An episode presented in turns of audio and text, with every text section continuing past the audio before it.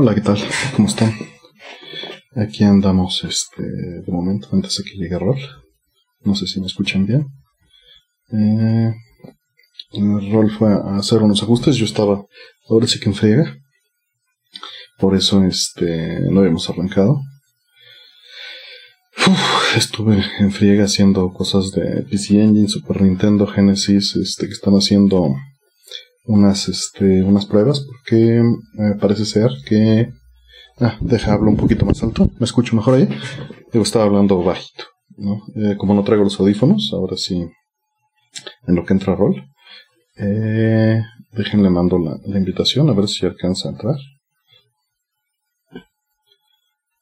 Ok.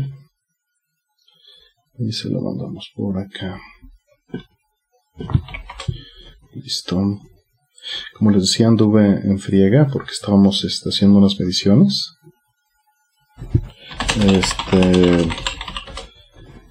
De. Las, ¿Cómo se llama? De.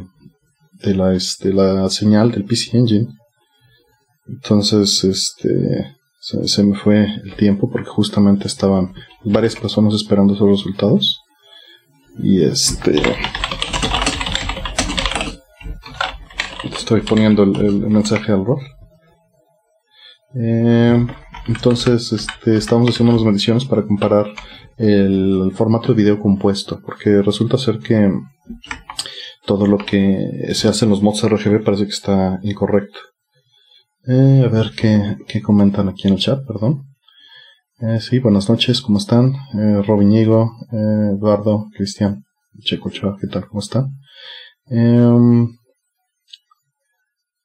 Déjame ver si le puedo subir. Le subo un poquito el volumen, me escucho mejor, aunque sigo hablando un poquito bajo. Ahí está, está mejor. El ratio es porque es el ratio que va a hacer con la, eh, con la conversación con, con. Entonces, pues ya no lo estoy moviendo. Eh, y bueno, pues por aquí andamos. Eh, ¿Qué me cuentan? Pues toda la semana estuvo, estuvo pesado. Ahorita les platico con Rol. Eh, fueron muchas cosas. Estuve trabajando en un buen de cosas de Emily Fourier y de, y de esto del video.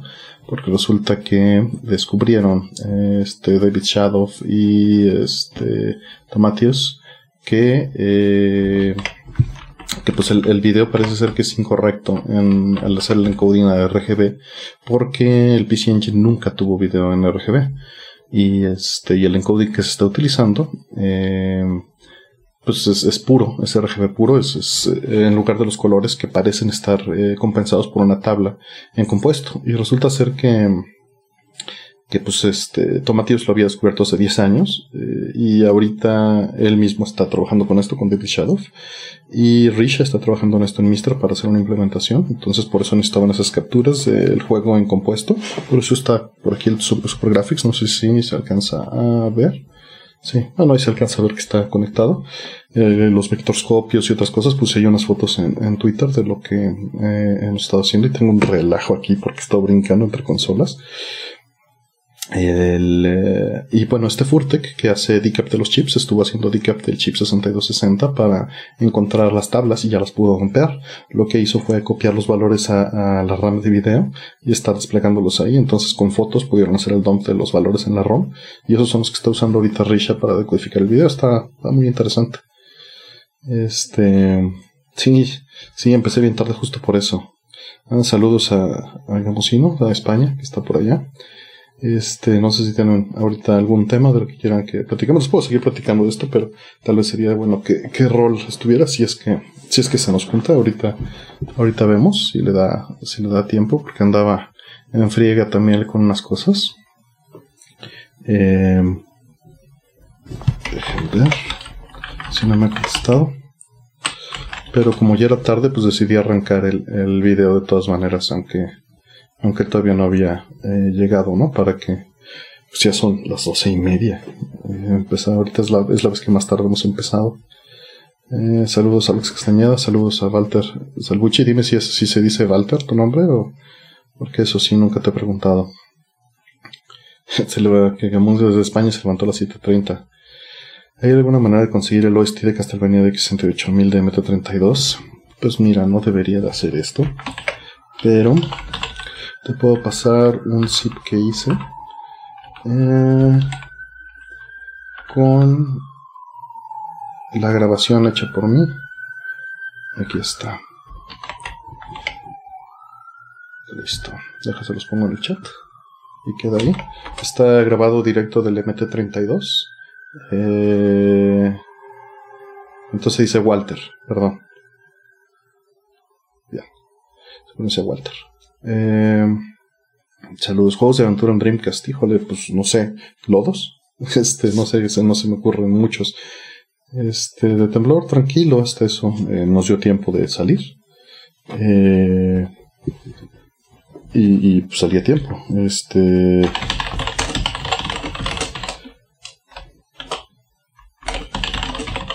contestando a David, que ya, que ando por aquí. Eh, pues bueno, por lo menos, por fortuna, por aquí no, pasó mucho. Dio la alerta sísmica de buen tiempo, eh, por fortuna de la distancia a la que estaba, entonces dio buen momento de salir. Eh, el tema, ahí me estaba diciendo eh, del juego de X68000 de Castlevania. Sí, el tema de cuando carga el juego es increíble en MT32. También me gusta mucho. Entonces, este, bueno, por eso hice esa grabación directa. No está en la calidad más alta, pero está en calidad de CD por lo menos, seguramente. Buenas noches, Iván. ¿Qué tal? ¿Cómo estás? un gusto verlos por aquí. También anduve este, haciendo pues varias cosas de la de MD Fourier, que estuve poniéndole eh, pues soporte de 24 y 32 bits al audio y también eh, de punto flotante. Eh, dice Robin Iñigo que si el Test Strike de Dreamcast es muy parecido al CPC3, pues no lo he jugado desde hace mucho, mucho, mucho tiempo, pero sí recuerdo que era, era bastante similar. Realmente sería mejor que buscaras esa información en otro lugar. digo, es un port, no es, no es este perfecto en todos los sentidos, pero debe ser suficiente. Por lo menos yo recuerdo con mucho cariño esta versión.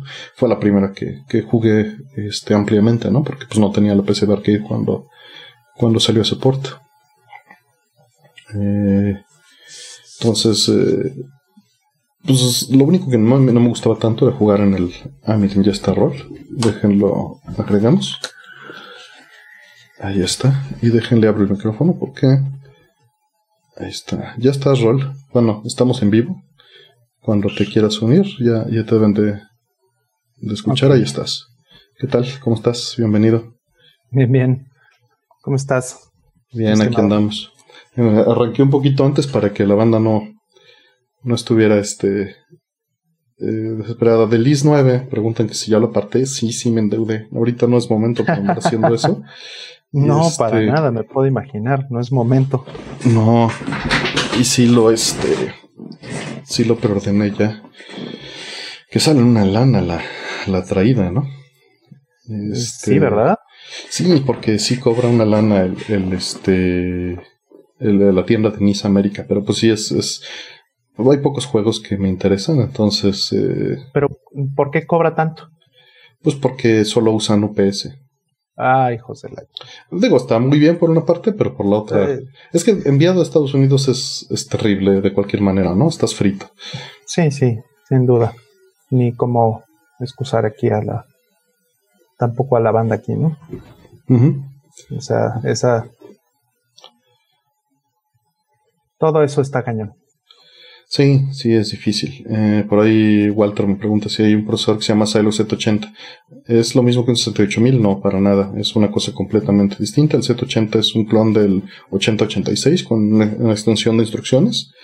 Este, y es el que utiliza eh, pues muchas computadoras como la PC88, como la MSX, eh, como el Sega Master System, como el ColecoVision.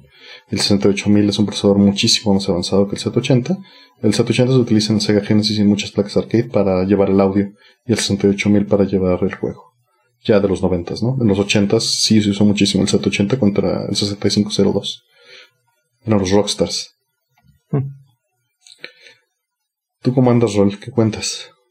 Pues nada, muy, muy ocupado. Este, muchas cosas avanzando. Este, y bueno, te, te había contado finalmente ya con el PC2. Este, bien, bien haciendo este pues proyectos personales en lo que eso está muy bien este, en lo que empezamos pues ya el siguiente ciclo en el trabajo el, miércoles ya de hecho no pues ya nada este, ya nuevas, nuevas cosas en el trabajo. Entonces, este, pues había que aprovechar este mes y había que hacer este, pues todo, ¿no?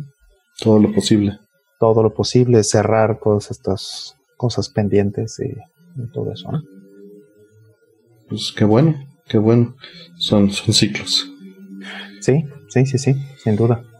Tratar de este de, de avanzarle y de aprovechar, porque después, este, pues me temo que que va a estar mucho más controlado el, el tiempo libre. ¿no? Sí, sí, por no decir escaso. Exacto. Ah, a mí esta semana estuve brincando. Soy, soy muy malo en brincar entre tareas. Eh, cuando, cuando brinco entre tareas, como que necesito un cooldown y un brinco. Me, molesta mucho hacer ese switcheo. Este, pero bueno, está aprendiendo a lidiar con ello más. Porque ha estado brincando el, eh, esto del video compuesto del, PC Engine, de Genesis, de Super Nintendo, eh, unas cosas de Game Boy y también este estuve liberando lo de la suite, que ahorita ya soporta audio de 24 bits y de 32 bits.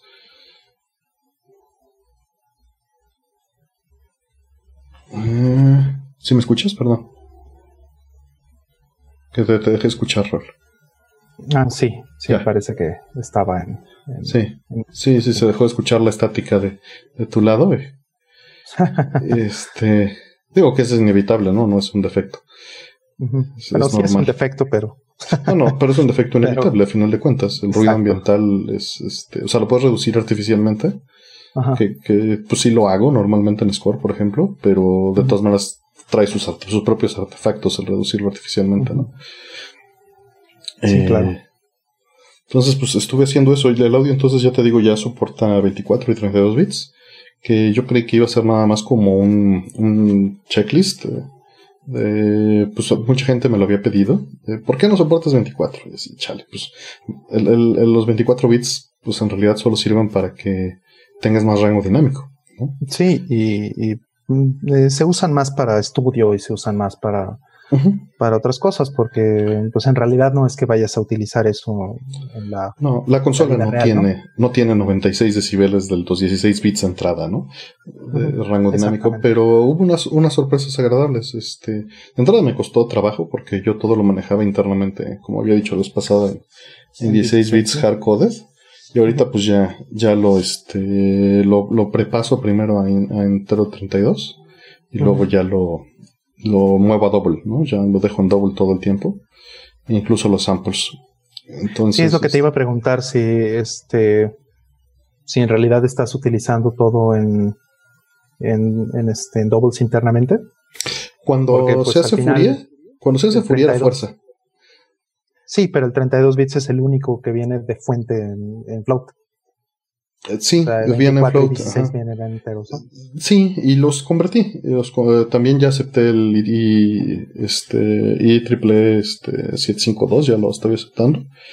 Ya programé cómo pasearlo. Eh, no, no lidié con NDNS, lo dejé todo para, para Little Endian de ahorita. Le dejé ahí un, un, este, un mensaje por sí. Porque, pues, no, ¿tú conoces alguna plataforma Big, Endian que se use hoy en día?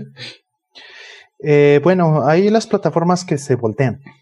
Es como ARM, pero... Ajá, pero así que una sea directa, no. Pero lo tienes que pedir, no es como que... Exactamente, lo tienes que pedir. Sí, normalmente ya todo es en el Eero. Sí, y pues estábamos pensando en eso del porte macOS, pero este, pues como ya se van a ARM también, pero pues mm. ni ahí va a importar. Entonces, mm. Este, bueno, pues lo dejé así, pero el caso es que pues ya lo soporta, pero la, sorpresa es que eh, sirve mucho para Noise Floor.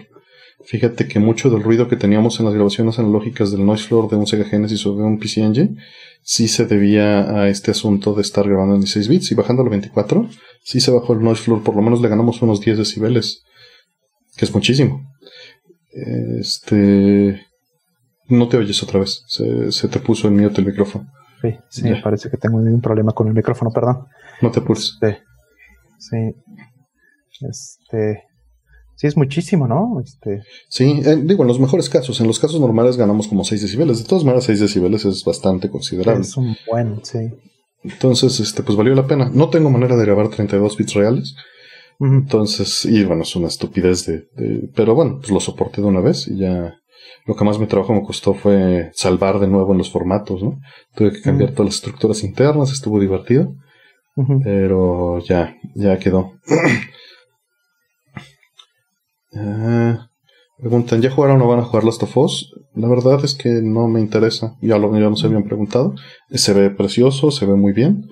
Pero no estuve interesado en experiencias tan cinemáticas. Eh, hoy en día el primero me sentiría hipócrita, porque el primero pues, lo he tenido ahí nueve años o no sé cuántos, y la verdad es que no he jugado más de 15 minutos. Entonces, este, pues, me sentiría muy hipócrita para que me subo un tren del mame que no es mío. Sí, yo me espero todavía un rato hasta fin de año tal vez para, para ver si este si le entro. Sí, no dudo que tal vez algún día le entre, pero. Eh, ahí está Miguel Ángel Núñez, entró. ¿Qué pasa? A saludar. Saludos, carnal, que ya se va. Un abrazo. A Miguel Ángel, muy bien. Sí, él anda haciendo trabajo interesante, ya los hemos platicado por aquí. Sí, sí, de hecho ya nos ha platicado. Un, buen saludo. Este nos pregunta Contracorrientes que si nos gusta jugar en PC, la verdad es que no. Eh, no, no me gusta jugar, o sea, es que mi PC es esta y la otra es una laptop y pues no me las uso para trabajar. Sí, sí, igual yo. Este, o sea, sí puede haber ocasiones en donde utilizo este la PC para, para otras cosas, ¿no? Pero este, regularmente no, regularmente eso es el trabajo. Sí, solo en casos, como por ejemplo, Thimbleweed, ¿no? O cuando jugamos Streets of Rage 4 aquí en el canal. Este. Que eso lo vamos a tener que repetir, ¿no? Porque este. Sí, pero yo estoy oxidado. Ahí sí tú le has seguido dando, ¿no? No mucho, ¿eh? No mucho, no te creas, pero este. Sí, habrá que, habrá que practicar ahora que tengamos un poquito de tiempo libre. A ver si la siguiente semana. Mm. Em, preguntan por ahí que mm, que si el Dreamcast y el Maumi, porque si son tan arquitecturas similares, no son similares, son idénticas. Eh, salvo algunas cosas. Diferenciado por la RAM, el tamaño del NAMI es tan masivo de entrada, tiene que tener el puerto del cartucho. Y eso ya es un factor, ¿no? Por, el tamaño en el que hicieron el cartucho y cómo entra. La segunda es que ya tiene muchas cosas integradas que, que el Dreamcast pues las tiene eliminadas. Como por ejemplo los puertos para comunicación por fibra óptica.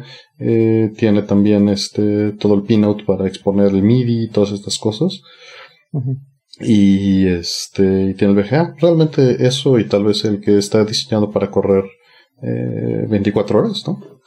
Eh, y la ventilación, pues son los, los factores por los que le hicieron hacerlo más grande. Pero yo creo que el cartucho es el principal, este, el principal asunto. Mm. Sí, coincido. Este, pues son prácticamente lo mismo, ¿no? O sea, eh, han ido descubriendo también eh, formas en las que puedes eh, migrar una de la, a la otra y que puedes hacer movimientos, ¿no? Este, Voy a hacer varias preguntillas por ahí que, bueno, ah, para cerrar lo del audio decían que los 24 y 32 bits, porque puedes explicar por qué 32 bits es con punto flotante. Hay 32 bits con punto flotante y sin punto flotante. Mm. Existen los dos formatos, los dos los soporte. Eh, con punto flotante es que le meten un float literalmente a la IEEE para manejar un rango dinámico todavía muchísimo más alto en esos mismos 32 bits. Mm. Porque con el punto flotante lo que tienes es que tienes una mantisa y un exponencial y un signo. Entonces con eso controlas este un rango de números más grande. Obviamente vas a tener hoyos más grandes entre cada uno de los números que puedes representar, pero puedes representar un, rango mucho más amplio. Y es un rango mucho más amplio a cambio de este menor precisión. De precisión. Em, y bueno, esa precisión es variable con la posición en la que estás, ¿no? De, la barra de los reales. Al final de cuentas, pues estás limitado. ¿Cuántos, cuántos, ¿Cuánto quieres después del punto, no? Al final de cuentas. Entonces, este, pues 32 bits flotantes sí se me hace una grosería. Sí. Eh, sí, sí, es, absurdo. Bueno, de hecho, 24 bits ya es bastante considerable, ¿no? Incluso los 32 bits en, en, entero es, una grosería. O sea, estamos hablando de 256 niveles de diferencia entre cada uno. Mm. El, o sea, multiplicación por 256 no es lineal. Sí, no. Te empiezas con, con 32 mil y cacho valores en positivo y negativo, luego brincas a 65 mil y luego brincas a 32 millones, ¿no? 16 eh, millones. 16, son 16 millones, gracias. Así es. Sí, sí, sí. Entonces es una, una barbaridad. Em, ¿Qué opinan de los amplificadores marca NAD? No, no los conozco. Yo tengo un pre nada más. Este lo utilizo únicamente para para este el, preamplificador de la de mi. Es, es una buena marca y tiene rangos distintos. O sea, pueden ser hay, hay el rango que es así super mamón carísimo y el rango intermedio. Entonces, este, pues es variable. Hablar, eh, como hemos dicho muchas veces, hablar de marcas es, es una generalización que tal vez no se debe de hacer porque las marcas suelen tener rangos, productos de, distintos rangos. Y su producto de gama baja puede ser muy malo o muy bueno. Y viceversa, ¿no? Su producto de gama alta puede ser muy malo y no. Y si tú generalizas que NAT siempre es bueno, pues mm. puede que falles, ¿no? En tu generalización. Efectivamente. Sí, ya hablamos eh, la vez pasada, ya platicamos de este Bose y esas cosas, ¿no? Sí, así es. Ahí pueden este, dar una revisada, ¿no? Hay, un par de preguntas interesantes. Miguel nos pregunta que dónde pones, hay dos preguntas que están relacionadas, que dónde pones esa, esa barrera entre qué es una experiencia cinematográfica y una interactiva. Y simplemente es diseño. O sea, un, un, juego orientado a la cinematográfica lo que te quiere dar es una experiencia en la que tengas emociones por la historia o por los eventos que están sucediendo. Y un juego que no es cinematográfico está orientado a que tus experiencias estén principalmente enfocadas en el gameplay, en tu experiencia de interacción con el mundo. Y, bueno, pues a final de cuentas, eh, hace, nos, me preguntan por ahí que si nos gusta Snatcher. Y dice, no es también una experiencia cinematográfica. Obviamente, esto, o sea, es decir que no me interesa, no, no es un ataque personal a los gustos de otras personas. Eso cada quien lo decide. Eh, este, este comentario lo siento como te estás contradiciendo. No te gusta Snatcher, no es también una experiencia cinematográfica. Hice un post hace mucho tiempo de, de este tema en particular y lo, lo escondí. Lo, lo quité de mi blog en el cual detallaba justo este punto y estaba hablando de esto hace una semana con un buen amigo, con Fernando. Eh, y pensé en volver a publicar el post así como estaba, pero, pero no, no tiene mucho caso. El caso es que en el post lo que digo es que hace 30 años cuando jugué Snatcher quería que todos los juegos fueran cinematográficos, ¿no? Eh, y bueno, yo lo había mencionado también en este, este libro que se llama The Media Snatcher, eh, que trata justamente del PC Engine. Habla de que todos los juegos cambiaron a ser lo, que, lo que él llama este, eh, CD Romantic, ¿no? Lo que pasa es que este juego Snatcher, CD Romantic, de PC Engine, fue el primer juego de Konami en CD y utiliza este estilo de cinemas eh, y, toma de muchos, mucha inspiración a muchos lados y me fascinó jugar Snatcher en su momento. Lo sigo queriendo mucho el juego, pero hoy en día eh, mi tendencia es a jugar experiencias orientadas al gameplay. No significa que no me interesen las experiencias cinematográficas. Eh, los juegos de Kojima siempre son una mezcla, pero el gameplay de The Last of Us en particular no me interesó mucho. Esa es la. O sea, esa parte del juego no me interesó mucho. Mm.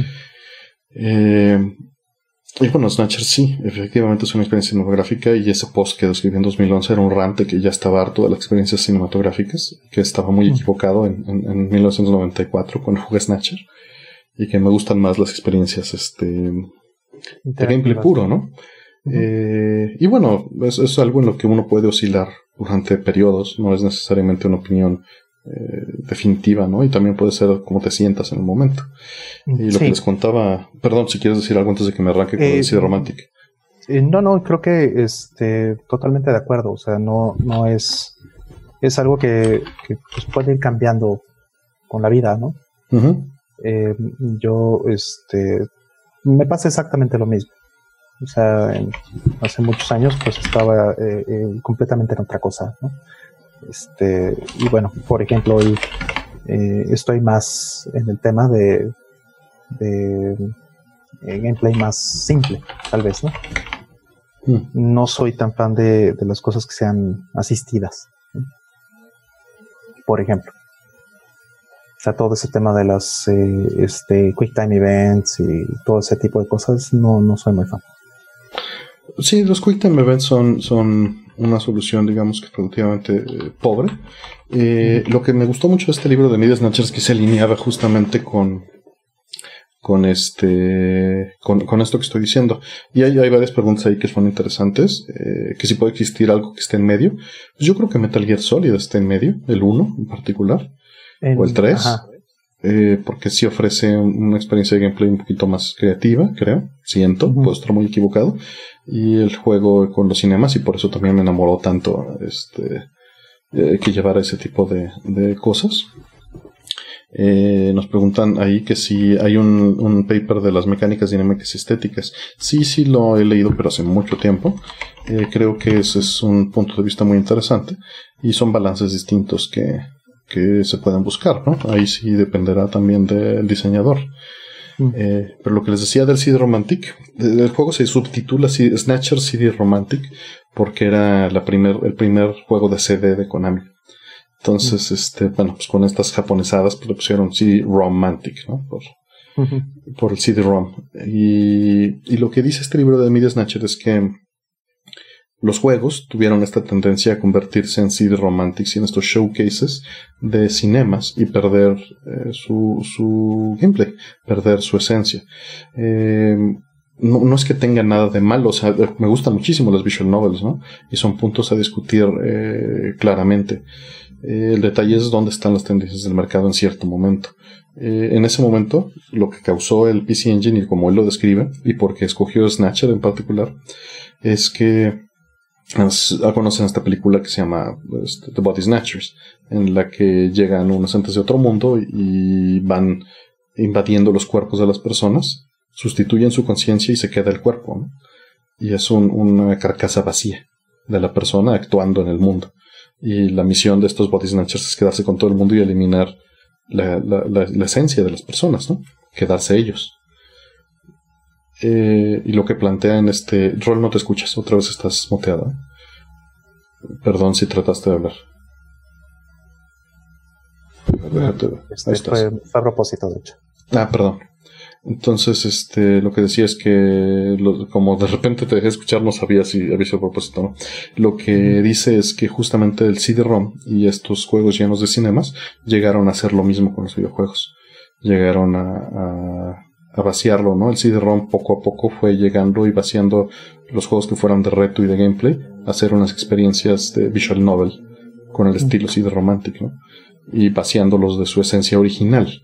No necesariamente que esto sea algo malo, pero es una transición que vale la pena estudiar eh, de cómo sucedió, ¿no? Y ahorita estamos viendo, eh, ahora sí que lo que, lo que terminó, ¿no? Eh, entonces es, pues, pues es, lo que busques en el momento, ¿no? lo que lo que sí es este triste es de repente ya no tener juegos que vayan por ese lado. Em, preguntan por ahí que qué es este, que qué opinan de tener un DAC dedicado para las consolas. Pues mira, esto es algo que siempre estás haciendo aunque no quieras. Eh, la consola hoy en día te va a sacar el audio en digital. Claro. Entonces, este, siempre tienes un DAC. Nada más estás eligiendo cuál DAC estás usando. Ajá. Si estás usando uno USB o uno en tu home theater o uno en tu tele, pero siempre estás usando un DAC. Sí, sí, si quieres usar un DAC, por ejemplo, pues tienes que elegir en dónde lo vas a poner. Más, eso es un poquito más la, este, la discusión, ¿no? O sea, si quieres que el DAC esté en el principio de tu cadena o hasta el final de tu cadena, dependiendo de qué tipo de audio estés manejando, ¿no? Si estás grabando este audio digital por completo en instrumentos este, eh, digitales, por ejemplo, pues puedes quedarte absolutamente en el medio este, digital de punto a punto hasta que lo escuchas. Entonces sí tienes que utilizar este, un DAC. Y el DAC puede ya ser tu monitor de audio, tu PC, tu, eh, tu amplificador. Y eso va a ser a lo mejor el, último punto. Pero bueno, dependiendo del caso, puede ser que algunos, algunos DACs hagan mejor trabajo que otros. Entonces, este, eh, por ejemplo, en, los automóviles es muy, es muy común. Eh, uno, por ejemplo, puede tener el, teléfono y conectarlo al estéreo del auto. Y entonces, eh, regularmente, el que hace el, la conversión de analógico, bueno, perdón, de digital analógico, Y cuando es a través de, este, de un canal, por ejemplo, el de iPod o, o de algún otro canal, es el primero, el, este, el teléfono hace la decodificación, por ejemplo, hacia, hacia PCM y de ahí lo manda al, al coche y el coche es el que hace eh, la conversión final. Pero eso no necesariamente tiene que ser así. ¿no? Dependiendo del caso, podríamos hacer eh, toda la conversión en el teléfono, sacar el audio analógico y que el auto reciba este audio analógico si el estéreo lo soporta. hay muchos que, que ya no, que ya no tienen auxiliar ni, ni nada. Y, y, de ahí en adelante que puedan este, eh, sacar el audio analógico, ¿no? Entonces depende, de, depende del caso. en mi caso personal, por ejemplo, eh, yo tenía un, mi, mi, coche anterior tenía un, un, este, un estéreo muy bueno. Con Opams Burr Brown. no, no tanto, pero este, entonces eh, yo lo que hacía era que convertía primero en, en, los teléfonos y lo demás que tuviera iPod, por ejemplo, ¿no?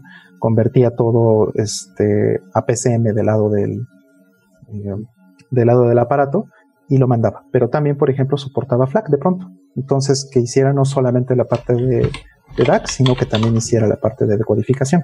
Eso también se vale en algunos estéreos. Entonces, tienes que pensar un poco en cuál es, eh, cuál es la cadena o cuáles son las, eh, las etapas de conversión que tiene que pasar el, el, audio antes de que lo puedas escuchar, ¿no? Ahí es donde podrías eh, tomar una, una, mejor decisión, tal vez, ¿no?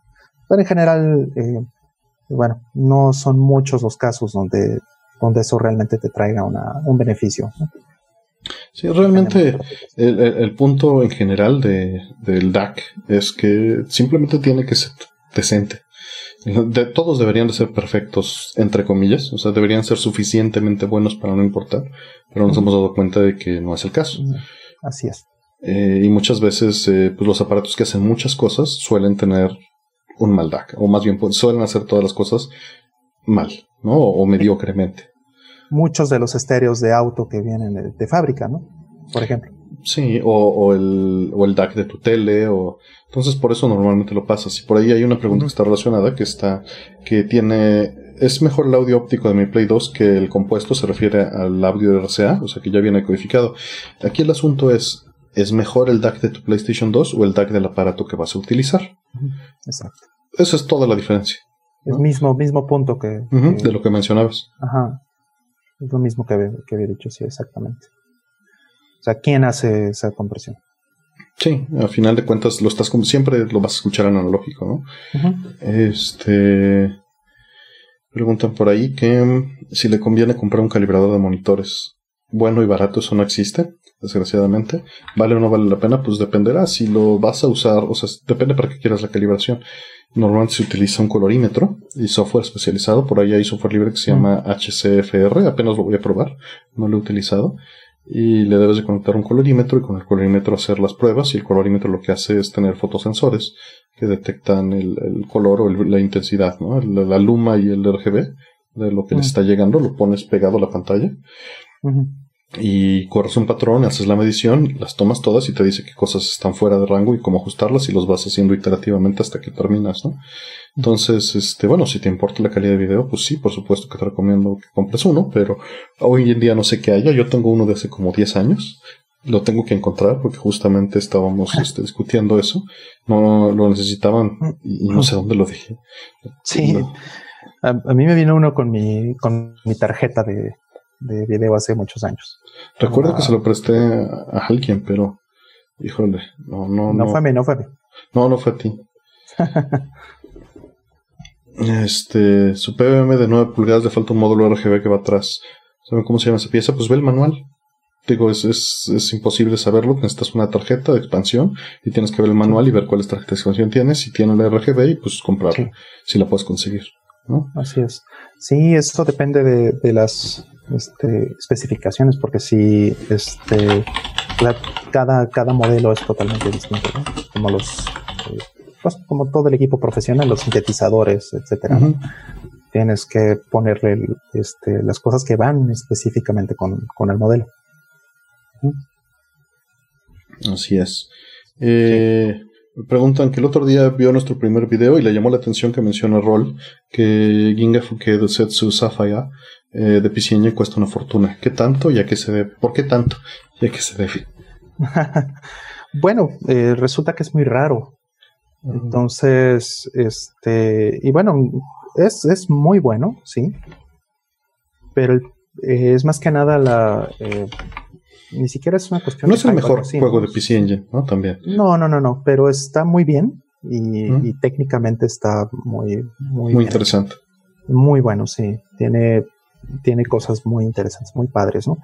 Eh, pero eh, es más que nada la escasez, ¿no? Lo que lo ha hecho eh, subir tanto de precio. Sí, que, es, un juego técnicamente interesante y mucha gente lo quiere, ¿no? Sí, sí, sí. Y, y bueno, afortunadamente hay, hay opciones, ya hay opciones porque, este, pues sí, o sea, uno original te anda costando entre 1500, 1000, 1500 hasta 2000 dólares. No es posible. Entonces, pues no, o sea, yo la verdad es que no, no iba a pagar eso nunca por, por algo así. Entonces, este, pues bueno, hay opciones hoy, ¿no? Está el PC Engine Mini, están, este, hay formas de conseguir esas licencias. ¿no? legalmente, por supuesto. Claro. Este, y pues realmente nada más es por, una cosa es, lo que cueste ahorita y otra cosa es lo que costaba. Cuando lo compré se me hizo muy caro, pero no tiene nada que ver con lo que, no, no, para con lo que vale ahorita. Nada que ver. No pagué ni la cuarta parte. Yo creo que ni la décima parte, bro. Sí, tal vez no pagué la décima parte. Mm. Recuerdo, recuerdo que este, eh, no recuerdo si ese te lo, te lo traje yo, ¿verdad? No, no, no, no, me lo trajo este Aldo. De hecho, eh, este. Lo, compró, pero no. Ah, no, sí, lo trajiste, tú tienes toda la razón. Fue cuando traías la, la espada de katana. Digo, la, la, la, sombrilla, el paraguas de katana. sí, lo, lo, traje yo, pero sí lo compró Aldo. Sí, lo compró eso ya tiene unos, lo tiene unos buenos años, ¿no? Ya tiene buenos años. Sí. Este, sí, sí, sí, ya tiene sus buenos años y de hecho lo entrevistaron cuando, cuando lo compró. Estaba una televisora ahí y lo entrevistaron. Sí, dijeron, este brother, ¿qué, no? Llegaron todos los extranjeros a, llevarse. Y este, este ni sabe hablar japonés y mira, se anda llevando sus juegos aquí de consolas viejas, que son más caros que de los de consolas actuales. ¿Qué le pasa? Buenas noches, Eduardo. Este, a ver, preguntas que tenemos atrasadas. Eh, a ver, Rol, ¿qué es Red Hat? He leído un poco, pero me cuesta entender cuál es su alcance y objetivo. Mi trabajo, Red Hat. Este, ay, bueno, qué complicado. Este, básicamente, em, Red Hat es la empresa, eh, podríamos decir, eh, más importante más grande de, eh, software abierto, software open source. Ajá. Este, ¿Qué significa eso? Bueno, muchísimas cosas, hace muchas cosas. tiene, no sé, cientos de productos y hace cosas desde este, sistemas operativos, o sea, compitiendo, por ejemplo, con Windows, este, soporte de hardware, ¿no? igual compitiendo con, Windows, eh, temas de servidores, temas empresariales y, todas esas cosas. Servidores, por ejemplo, de, web, de, este, almacenamiento, bases de datos, todo ese tipo de cosas. Eso es lo que hace este Red Hat principalmente, ¿no?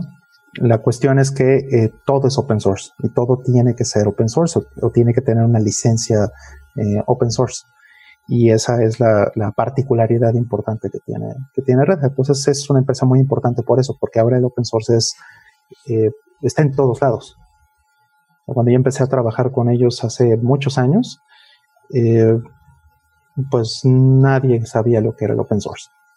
Muy poquita gente, ¿no? Éramos 10 personas, 15 personas en el país realmente que teníamos eh, esa afinidad. Y bueno, hoy día ya casi no hay nadie que, no utilice open source, ¿no? Sí, claro, pues de entrada en tu celular estás usando un montón, ¿no? Exacto. Sí, Linux podríamos decir es, lo, es el open source, el proyecto open source más importante, y pues lo estás usando en tu celular. Y, GCC. Si usas, si usas Android. Y GCC indirectamente lo estás usando en todos lados, ¿no? Exactamente. Sí, este, hasta si utilizas macOS estás usando GCC o por lo menos una, variante. Sí, o LLVM, ¿no? Este, hay varias preguntas atrasadas también. Dice, ¿son contemporáneos? O sea, ¿estudiaron en la misma facultad? No. No. No, para nada. Pero somos prácticamente contemporáneos. Sí, sí. Sí, principalmente porque no nos importó nada de eso. No, pues no. Para nada. Este preguntan que ya que estamos, tocamos, rozamos el tema, que qué opinamos del cambio de Apple a, ARM. Pues a mí me parece muy bueno. Pues es que era como su camino, ¿no? Entre de entrada creo que es la mejor manera para ellos de controlar su negocio, de no dar este LAN a alguien de fuera. Así es. Este, y eso tiene mucho sentido. Por el otro lado, sus usuarios, pues ya no le tiran al desktop, ¿no? O sea, no es su tirada. Sí, no, no, no. Justo, justo me pasó que este, en una eh, en un estudio de grabación, hace unas, semanas, ¿no? Este, estuve dando un poquito de soporte a un, estudio de grabación y tenían un problema con una, con una MacBook eh, Air Digo, muchos músicos, pues obviamente, ¿no? casi todos utilizan Mac, ¿no? Este, profesionalmente, pues sí, sigue siendo lo, bueno, ¿no? Entonces, este, tenían un problema porque eh, tenían una, workstation, tenían una, este, una workstation, trabajo, una DAW, les dicen, ¿no? Una Digital Audio Workstation, y que tenía un procesador muy específico no recuerdo exactamente, un, Intel este, Core i7, bla, bla, ¿no? Pero entonces llegó otra persona con una Mac, con un procesador idéntico, pero otro modelo de, Mac. Era una MacBook Air, de estas que son delgadititas, ¿no?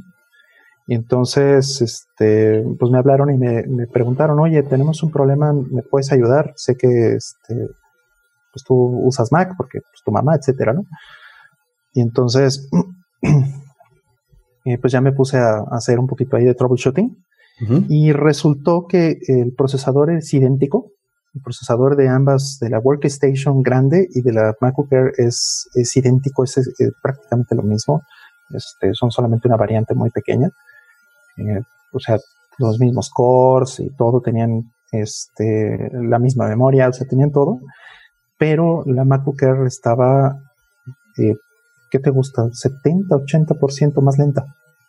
Tranquilamente, un 70, 80%. ¿Y por qué es eso? Por el perfil térmico. Mm. Entonces eh, le dije, a ver, bueno, pues obvio no les podía prestar mi cámara térmica, ni, había forma de que este, pudiéramos eh, hacer eso. Entonces este, le dije, pues consíganse un termómetro para ver cómo está el, procesador y consíganse este software, ¿no? También que pueda eh, decirles la temperatura del procesador en ambas. Entonces se pusieron a medir y sí, efectivamente, tenía una cuestión de que eh, prendías eh, la laptop con el mismo software exacto, con Logic, este, para editar música.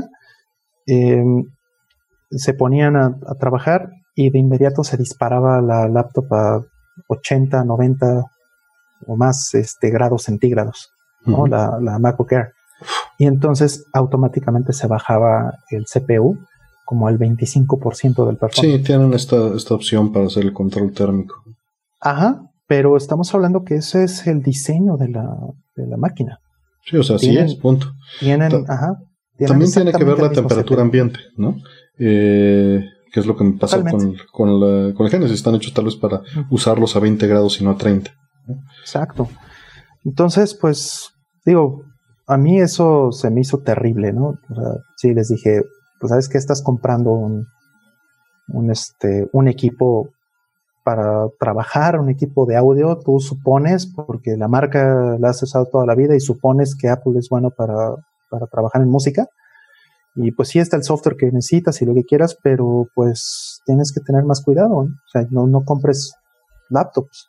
Si te vas a comprar una Mac, cómprate una Mac Mini o cómprate una, este, una workstation grande, porque pues esto es una, una barbaridad. O sea, te están vendiendo algo por el precio, además, que cuesta una, una Mac de ese tamaño, que es más cara incluso que la otra que tenían, por tener el mismo hardware en un espacio más pequeño, obviamente. Y resulta que no sirve, ¿no? O sea, la, la, computadora funciona a una cuarta parte. Está muy bien, a lo mejor este, ese tipo de laptops como visores de Facebook, ¿no? Pero si quieres editar audio, si quieres hacer algo con... Imagínate, estamos hablando solamente de audio. ¿Qué tal que estuviéramos hablando de, editar video? Sí, no te baja el performance bestialmente. O sea, horrible. Entonces, eh, pues este cambio, este cambio de las nuevas... Eh, les va a ayudar en eso muchísimo. Que ajá, que van a venir, precisamente eh, les va a ayudar en esto. ¿no? Y económicamente. Obviamente. O sea, tiene mucho sentido. No que vayan a bajar los precios, ¿verdad? No, no, no, vayan a ganar más. Van a ganar más dinero, simplemente. Este. Dicen. Eh, del, del carburador de monitor nos preguntaban, ¿recomiendan Data Color? Sí, sí lo recomiendo, es una buena marca. Digo, si tienes el varo para pagarlo y no te importa, hay en Amazon y vale como 4000 varos el que está. No sé si hay otros modelos, es el único que conozco. Yo el que tengo pues, me costó menos que eso, pero hace 10, 11 años y está pues viejito y seguro no, no va a ser lo mismo que esto. A mí me habrá costado unos 120 dólares, que en aquel entonces era mucho menos de lo que ahorita son 120 dólares. Ahorita este vale 199. Este... Y luego son, son juguetes muy bonitos y si realmente lo vas a usar para fotografía o para diseño de tu monitor o si lo quieres para jugar en en los estándares correctos, pues es, es, una buena inversión. Primero ponte a jugar con herramientas abiertas y date una idea. Este, si, si, bueno, si tienes el dinero, pues dale, ¿no? Este. Claro. Hablando de eso, dicen que ¿dónde puede comprar un buen PBM o un monitor que cueste aceptable y que no muera en el intento? Mm. escucha los primeros programas, hablamos largo y tendido de esto, pero pues no existe un lugar donde puedas comprar. O sea, si, si no lo encuentras en Mercado Libre, en, en, eBay y si ya fuiste, a, como hemos dicho muchas veces, a todos los laboratorios locales o televisoras y preguntaste si había, pues vas a tener que buscar en línea lo que haya y eso es tu oferta. No, no hay más. Este. Ahorita hay algunos chiquitos por ahí en. Sí, sí los chiquitos siempre están ahí. Entonces, pues esos están bien están bien para muchos de los usos de eh, normales. Digo, el problema evidentemente es que son muy chiquitos, ¿no? Claro.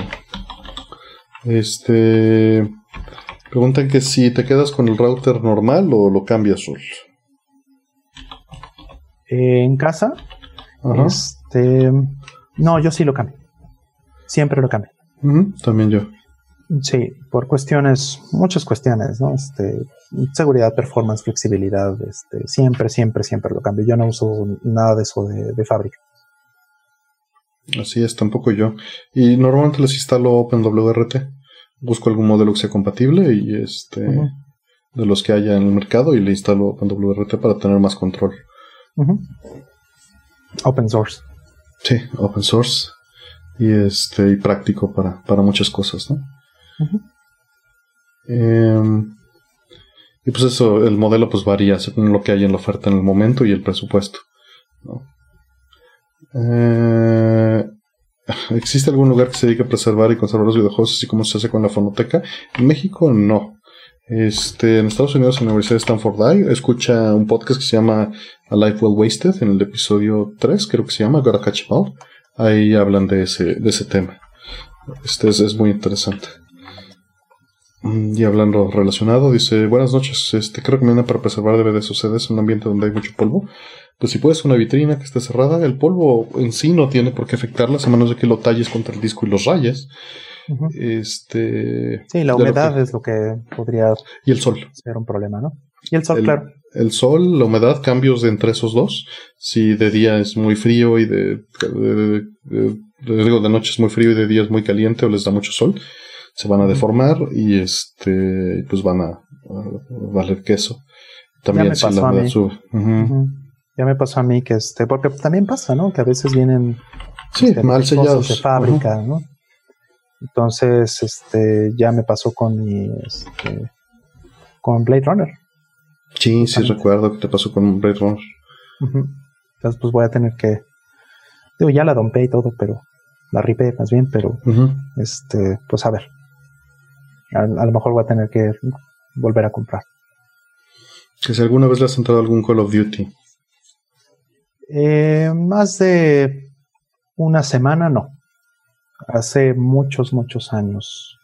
Hace más de, más de 10 tal vez. Y no, no me, no me hizo muy feliz. La verdad. Preferí, de hecho, este, al que sí le entré mucho fue a este Socom. Eso como- Yo la verdad, pues le entré durísimo a Doom en Silicon Graphics y en PC por ahí de 1998. Este, entré duro ahí a Unreal Tournament, el 2000 más o menos. Y a Quake 3. Pero ya después de eso ya no, no le he entrado a nada del género. Mm. Por eso me estoy yendo tan general, ¿no? Porque no Sí. este... Preguntan, ¿cómo conectas el Berheiner Feedback Destroyer Pro a tu subwoofer? Behringer o como se diga. Eh, ¿Con qué tipo de cables? Pues con XLR. Utilizo XLR a, a tres cuartos. Mm. Es lo, lo, pues bastante común. Este, lo puedes encontrar creo que está en Amazon. Eh, el, el- el tipo de cable. ¿Dónde recomiendan Sí. comprar? Sí, puedes comprar en este XLRs en, en Amazon, ya sea Balance, Don Balance, ¿no? Este, con diferentes terminales y tamaños y todo. Está bastante, bastante bien. Sobre todo porque ahorita pues todos los chavos están haciendo este, streams. Este, toda la gente está haciendo este, pues cosas con, con micrófonos, ¿no? Están grabando podcasts, están haciendo este, conferencias, están haciendo muchas cosas. Entonces eso pues cada vez más está eh, accesible. Y, y sí, yo he comprado de hecho XLRs en, en Amazon para Ujú. los micrófonos y todo eso. Cosa que antes era súper problemática. Digo, hay, hay un par de tiendas, ¿no? La de Casa Berham y este. Sí, Donde puedes conseguir algunas cosas, Ajá. ¿no? están las casas de música, sí, este Bergkamp, está Hermes, está todo esto en el centro, ¿no? Sí, hay, hay, hay algunos centros comerciales todavía, algunas sobreviviendo. pero sí, por aquí también hay una, hay una en la, en la Condesa, creo también una De hecho, de hecho ahí compré cable MIDI Roland. Eh, Este, imagínate. Me sorprendió Sí. muchísimo y me dio mucho gusto para, para mis cintas. Sí, sí, ahí compré una armónica. hace Qué bonito. años. Sí, Qué bonito. sí, una armónica para blues en, en sí. Órale. Este. Vienen. Eh, ¿Probaron el Arcade Archives de Sunset Riders? No, no. La verdad es que No, evito lo digital en general. Entonces, pues no, no te puedo dar mi opinión. Pero pues, no, no sé. No, no sé qué tal esté, pero no creo que esté tan mal, ¿no? ujú. Este. Dicen, ¿dónde recomiendan comprar recreativas chinas para emular múltiples plataformas? Te recomiendo no comprar recreativas chinas para emular múltiples plataformas. Si vas a entrarle a eso, mejor ármate otra cosa. Una Raspberry, un, este, tu PC, tu celular. Quizá es mucho mejor que cualquiera de estas cosas. Como ya dijimos en Claro. el video pasado, si independientemente si le vas a entrar a la piratería o vas a dompear tus cosas, asumo que le vas a entrar a la piratería. Si le vas a entrar a la piratería, no pagues por ella. Exacto, o sea, sí, eh, encima quitándole lo eh, antiético, inmoral y lo que sea, este, encima no, eh, no apoyes al crimen organizado. Sí. Este. ¿y ¿Qué opinamos del Engage cuando salió? Eh, una quesadilla. Y mira qué, qué, qué acertado estaba, nada más estaba muy adelantado a su tiempo. Sí. Sí, este, unos cinco años, ¿no? Adelantados, más o menos. Así es, estuvieron adelantados un buen rato su tiempo, pero yo lo usé mucho tiempo porque se me fregó uno de mis communicators y no tenía varo para comprar otro y había comprado un Engage en oferta una vez que fui a trabajar a, a Tijuana y lo compré Mm. ahí en San Diego. Este, obviamente me costó como 15 dólares el Engage como con cuatro juegos porque pues ya nadie quería esas cosas. Y pues lo tenía ahí, entonces este, pues me migré ese cuando se me fregó el celular y lo usé un buen rato a la quesadilla. Lo traje este, un buen rato. Era terrible para jugar y era terrible para hablar. Este, como, como igual que los teléfonos hoy día, ¿eh? Exacto. Pero, no hay mucha diferencia, siguen siendo terribles para las dos cosas. Híjole, para, para hablar qué malos son, ¿eh? En general. Sí, sí, es lo que le estaba eh, diciendo a un buen amigo, ¿no? Este, imagínate que utilizas Java para hablar por teléfono. y también, eh, pues porque con todo el ecosistema así es, ¿no? Y, era tan bonito con un teléfono que solo fuera teléfono apretar y marcar tan de inmediato y que todo entrara tan rápido. así es. Sí, este un siglo de estar avanzando esa tecnología para que de repente, mira. Sí. Basta. pues, pues, pues es, unas cosas por otras y la verdad es que casi nadie habla. Y si lo hacen, lo hacen por, por, sobre IP, que bueno, a final de cuentas entiendo es lo mismo. Este, nada más es una ruta distinta. Exacto. Sí, hoy casi todos usamos esta cosa que se llama Volti, ¿no? Y que es básicamente voz sobre IP. Este, ¿cuál splitter de componente recomiendan? Híjole, tiene más de 20 años que no su componente. Entonces, este, no sabría decirte y dudo que encuentres muchas opciones en el mercado. Si vas por un splitter, tal vez G-SCART tiene la opción, el, el G-SCART Switch, G-Comp seguro, seguro tiene, y tiene un, splitter. El detalle es que si vas a splittear una señal analógica necesitas amplificarla. Necesitas amplificarla correctamente para que salga de los niveles adecuados en las dos salidas. Sí, sin meterle ruido, ¿no? Además. Además. este... Digo, tienes que, prácticamente imposible no meterle ruido, pero eh, lo menos posible, ¿no? Claro, yo sí usé mucho tiempo componentes, por ahí de entre 99 y 2004, 2005 quizá. Igual. Y tenía este, pues switches, unos switches Pelican. Pelican hacía sus switches, güey, estaba increíble. Sí. Tal vez no eran la mejor calidad, no me debí de hacerme deshacerme de, deshecho de ellos. Pero este, se lo regalé a una persona que cuando yo me moví todo HDMI, este, pues, pues, ya me deshice de ese equipo. Raro, ¿no? ¿no? Suelo quedarme todo, pero, pero ahí pues lo necesitaba mi amigo y se lo pasé. Estaría bueno que todavía lo tuviera por ahí. Sí, sí, digo, puedes utilizar este. Eh, precariamente puedes utilizar eh, switchers eh, de compuesto de, compuesto y de audio, ¿no? O sea, tienes el, el, video compuesto y, y, el audio este, analógico, ¿no? Tienes RCA y puedes utilizar de esos. Entonces yo utilicé por muchos años uno, de esos.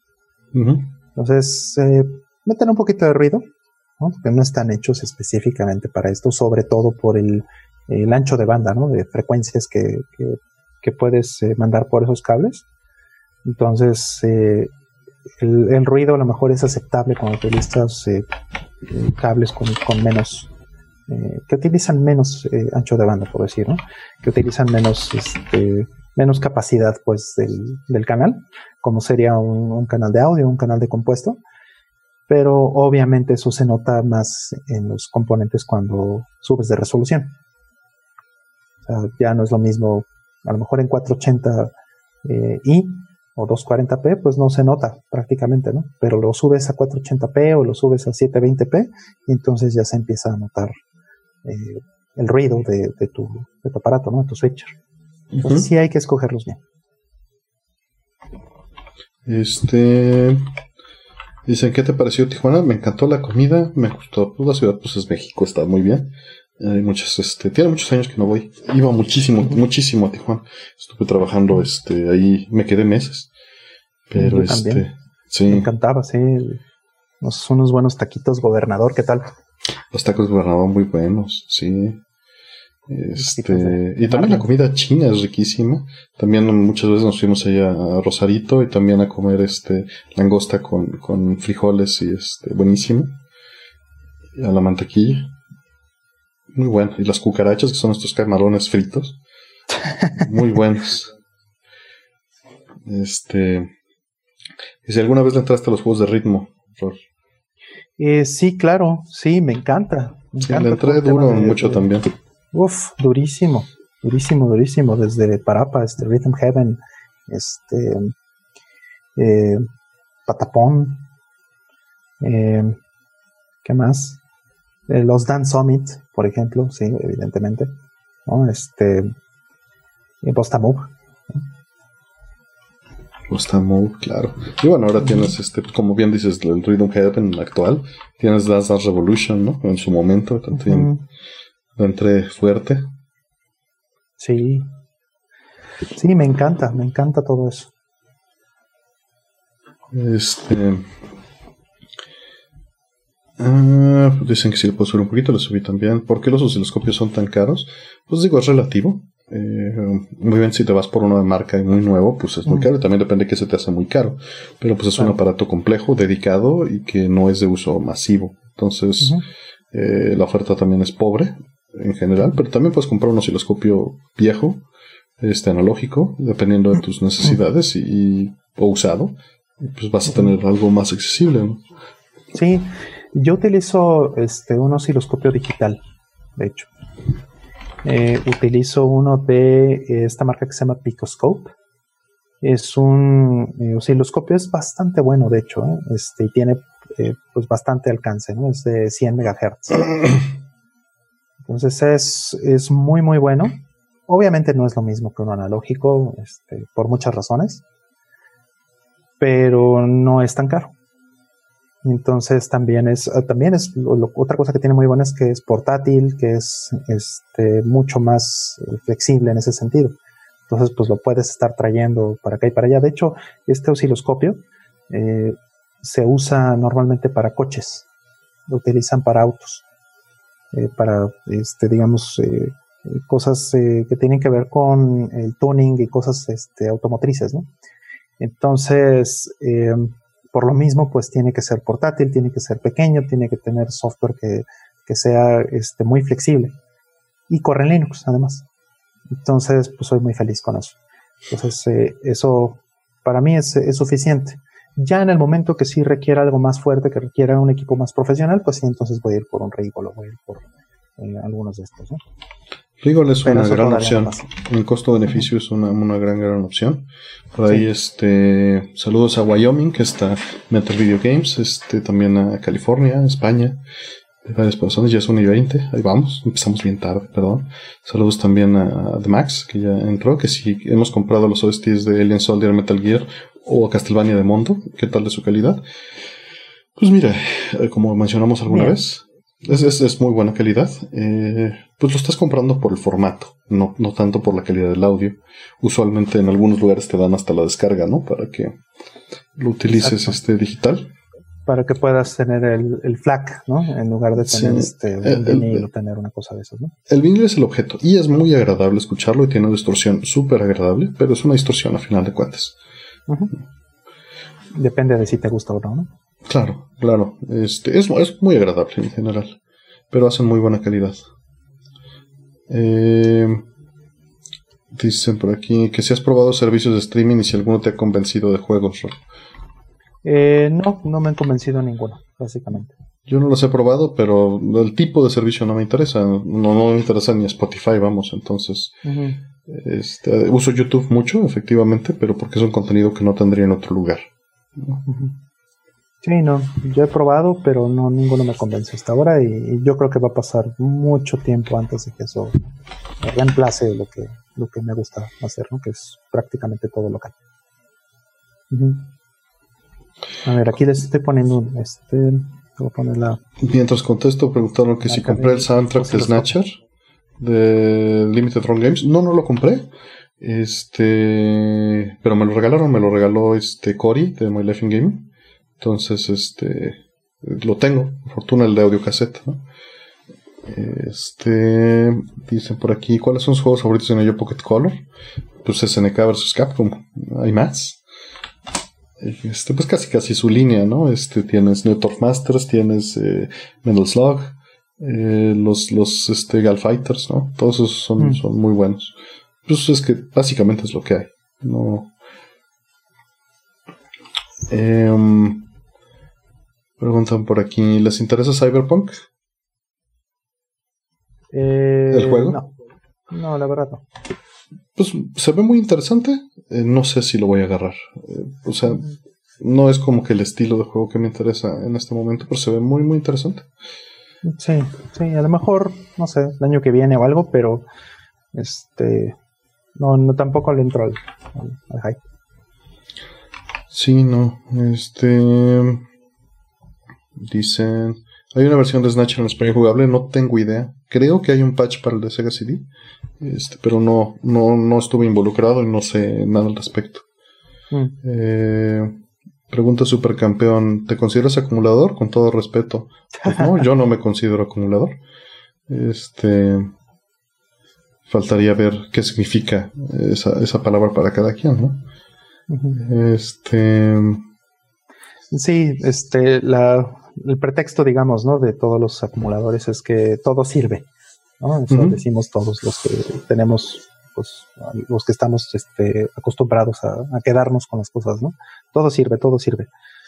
Y la verdad es que sí, todo sirve. cuando eh, no nos cuestionamos esa parte y seguimos eh, comprando cosas, seguimos adquiriendo cosas y que realmente no están teniendo utilidad y están abandonadas ahí, pues a lo mejor eso sí podría ser un, un punto a favor, ¿no? De, de, llamar a la gente este, acumuladores, pero si les estás encontrando un uso, si realmente estás sacándole el jugo a, las inversiones que has hecho en tu vida, pues eso no es acumular ya.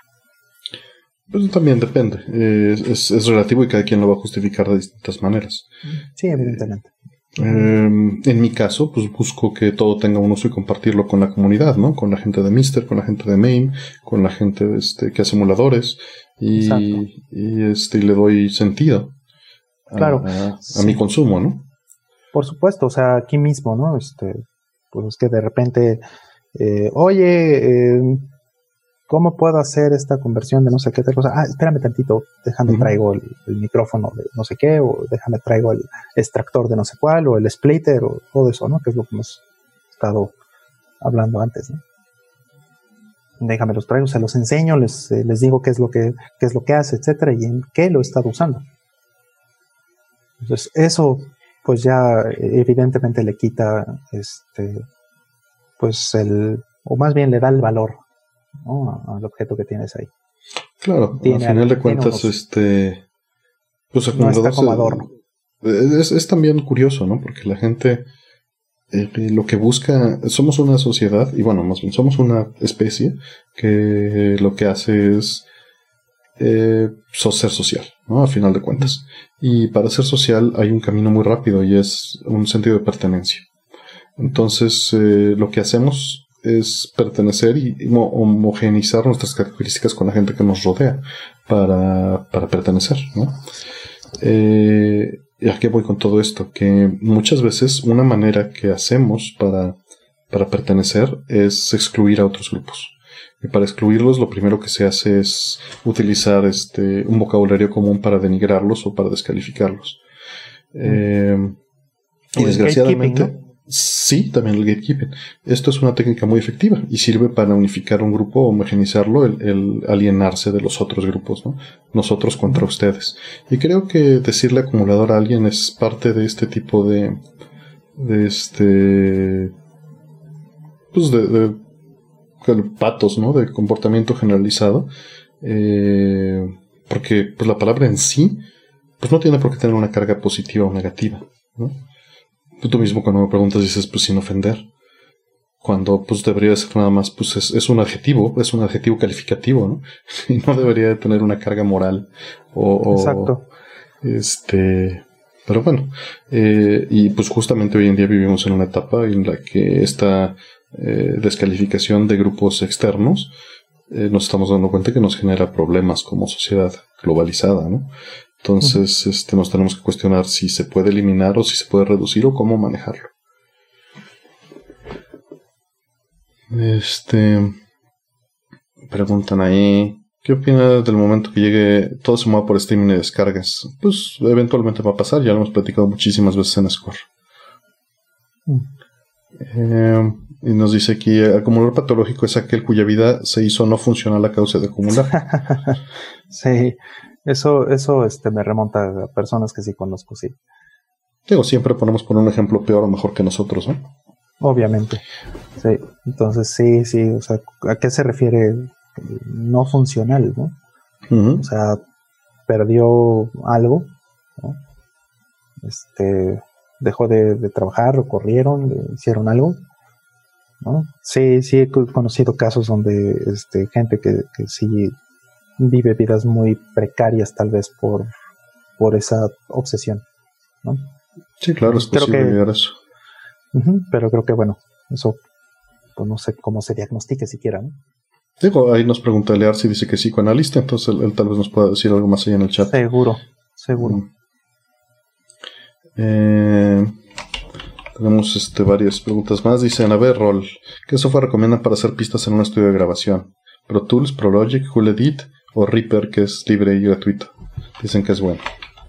Pues depende, o sea, este depende para qué. Eh, si lo que vas a grabar es audio, eh, tu interfaz es este pues, lo suficientemente buena y tiene soporte, soporte en el sistema operativo, por ejemplo, que estás en Windows, en Mac, en Linux, lo que sea. Eh, yo, por ejemplo, utilizo mucho Audacity para grabar este. Sí que es más sencillo, ¿no? O sea, sí tiene las opciones, pero. Sí, o sea, con toda honestidad, pues puedes simplemente eh, usar un, comando y, bajar con un archivo, ¿no? Pero eh, si quieres eh, realmente tener como la funcionalidad que tiene una, o la funcionalidad básica, pues, que tienes en una workstation de audio, pues sí utilizaría un software pues más eh, elaborado o con más funciones o con capacidad de poder hacer también ciertos diagnósticos al vuelo o, también mezclas o también poder hacer pruebas, todo eso. Audacity me da una, una muy buena cantidad de, esas cosas. Otro que, que, utilizo mucho, que a la fecha este, lo compré porque me parece que es muy bueno y tengo muchísimos años utilizándolo, es SoundForge. SoundForge para mí, este, pues es algo que tengo tal vez 20 años o más usando, ¿no? Como software para edición de audio. Entonces con ese grabo puedo grabar múltiples pistas, este, tiene compatibilidad con todo mi hardware, o sea, sí es, es muy bueno. Nada más que ese sí únicamente corre en Windows. Entonces, usualmente lo virtualizo o este, lo corre en, otra laptop o en algún lado. Y eh, con eso este, pues puedo utilizar mis, eh, mis interfaces de audio. ¿no? Entonces, ese es más o menos el, el, este, el repertorio que tengo. Hay otros más, hay, hay muchos más. Hay uno que, que, utiliza la, la, gente, ¿no? Que es este que se llama Goldwave. Y Goldwave me parece Yo utilizo muchísimo Goldwave. Me parece que es muy bueno. Sí, pero no es para lo que él busca. Pero eh, sí, no. O sea, ese es un poquito menos. Es más básico. Eh, es, es, muy dinámico para muchas cosas y tengo 25 años de usarlo, entonces me es muy cómodo. Brinco entre Audacity y Goldwave, pero porque mis necesidades son muy básicas. ¿no? Exactamente. Eh, Goldwave no te permite tener varias pistas al mismo tiempo, por ejemplo. Audacity sí. Exacto. Entonces, este, si te vas por ese lado, vete por Reaper. Está más arriba que, que Audacity en, muchos sentidos. Claro. Sí, y, la verdad también es que, este, digo, en el caso de, mi mamá, pues eh, utilizo eh, he utilizado GarageBand, curiosamente, porque GarageBand el, las últimas versiones le pusieron el engine de Logic. Entonces, em, eso pues está bien. Ya tiene soporte para la gran mayoría de las interfaces allá afuera, tiene todo, ¿no? Entonces, si buscas algo profesional, incluso hasta GarageBand está bien. Si no, pues irse a más arriba. Entonces sí, por ejemplo, un Logic, ¿no?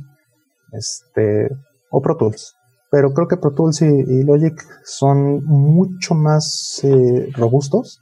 Si lo que estás buscando es únicamente grabar y editar, a lo mejor eh, son overkill, ¿no? Es demasiado. Y ¿sabes qué te recomiendo? Hoy, justamente, a día 27 de junio, este, este, Jaime Altozano acaba de sacar un, video de, de, 2 millones de suscriptores en el que habla de este tema en particular y menciona muchísimas opciones de distintos rangos.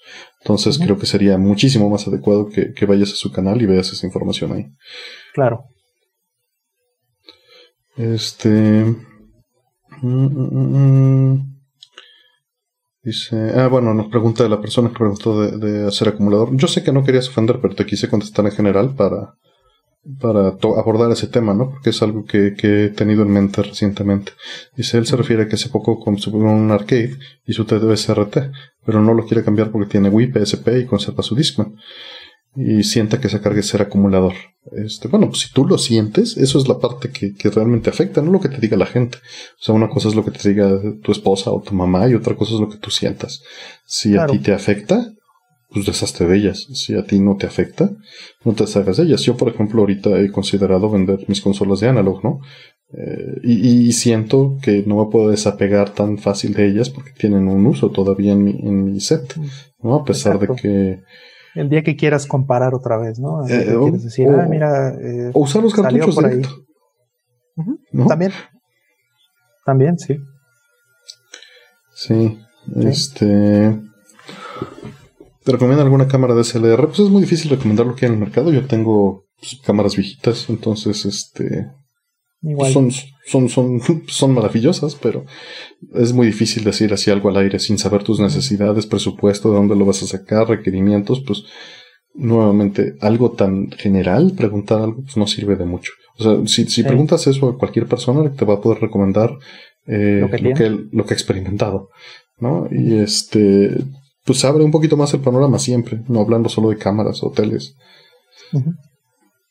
Este, a ver, aquí hay. ¿Qué les parece Ristar para Genesis? Es muy bonito, no lo he jugado a fondo, pero es muy bonito. No, no es tal vez mi estilo de juego, pero un día que esté de humor le voy a dar una buena vuelta. Lo, lo pude conseguir cuando todavía no era muy caro. Pero lo bueno es que vienen muchas compilaciones, entonces también pueden utilizar la ROM de esas compilaciones. Pregunta por ahí de Max. ¿Seguirán usando 1080p antes de 4K para la nueva generación, PS5?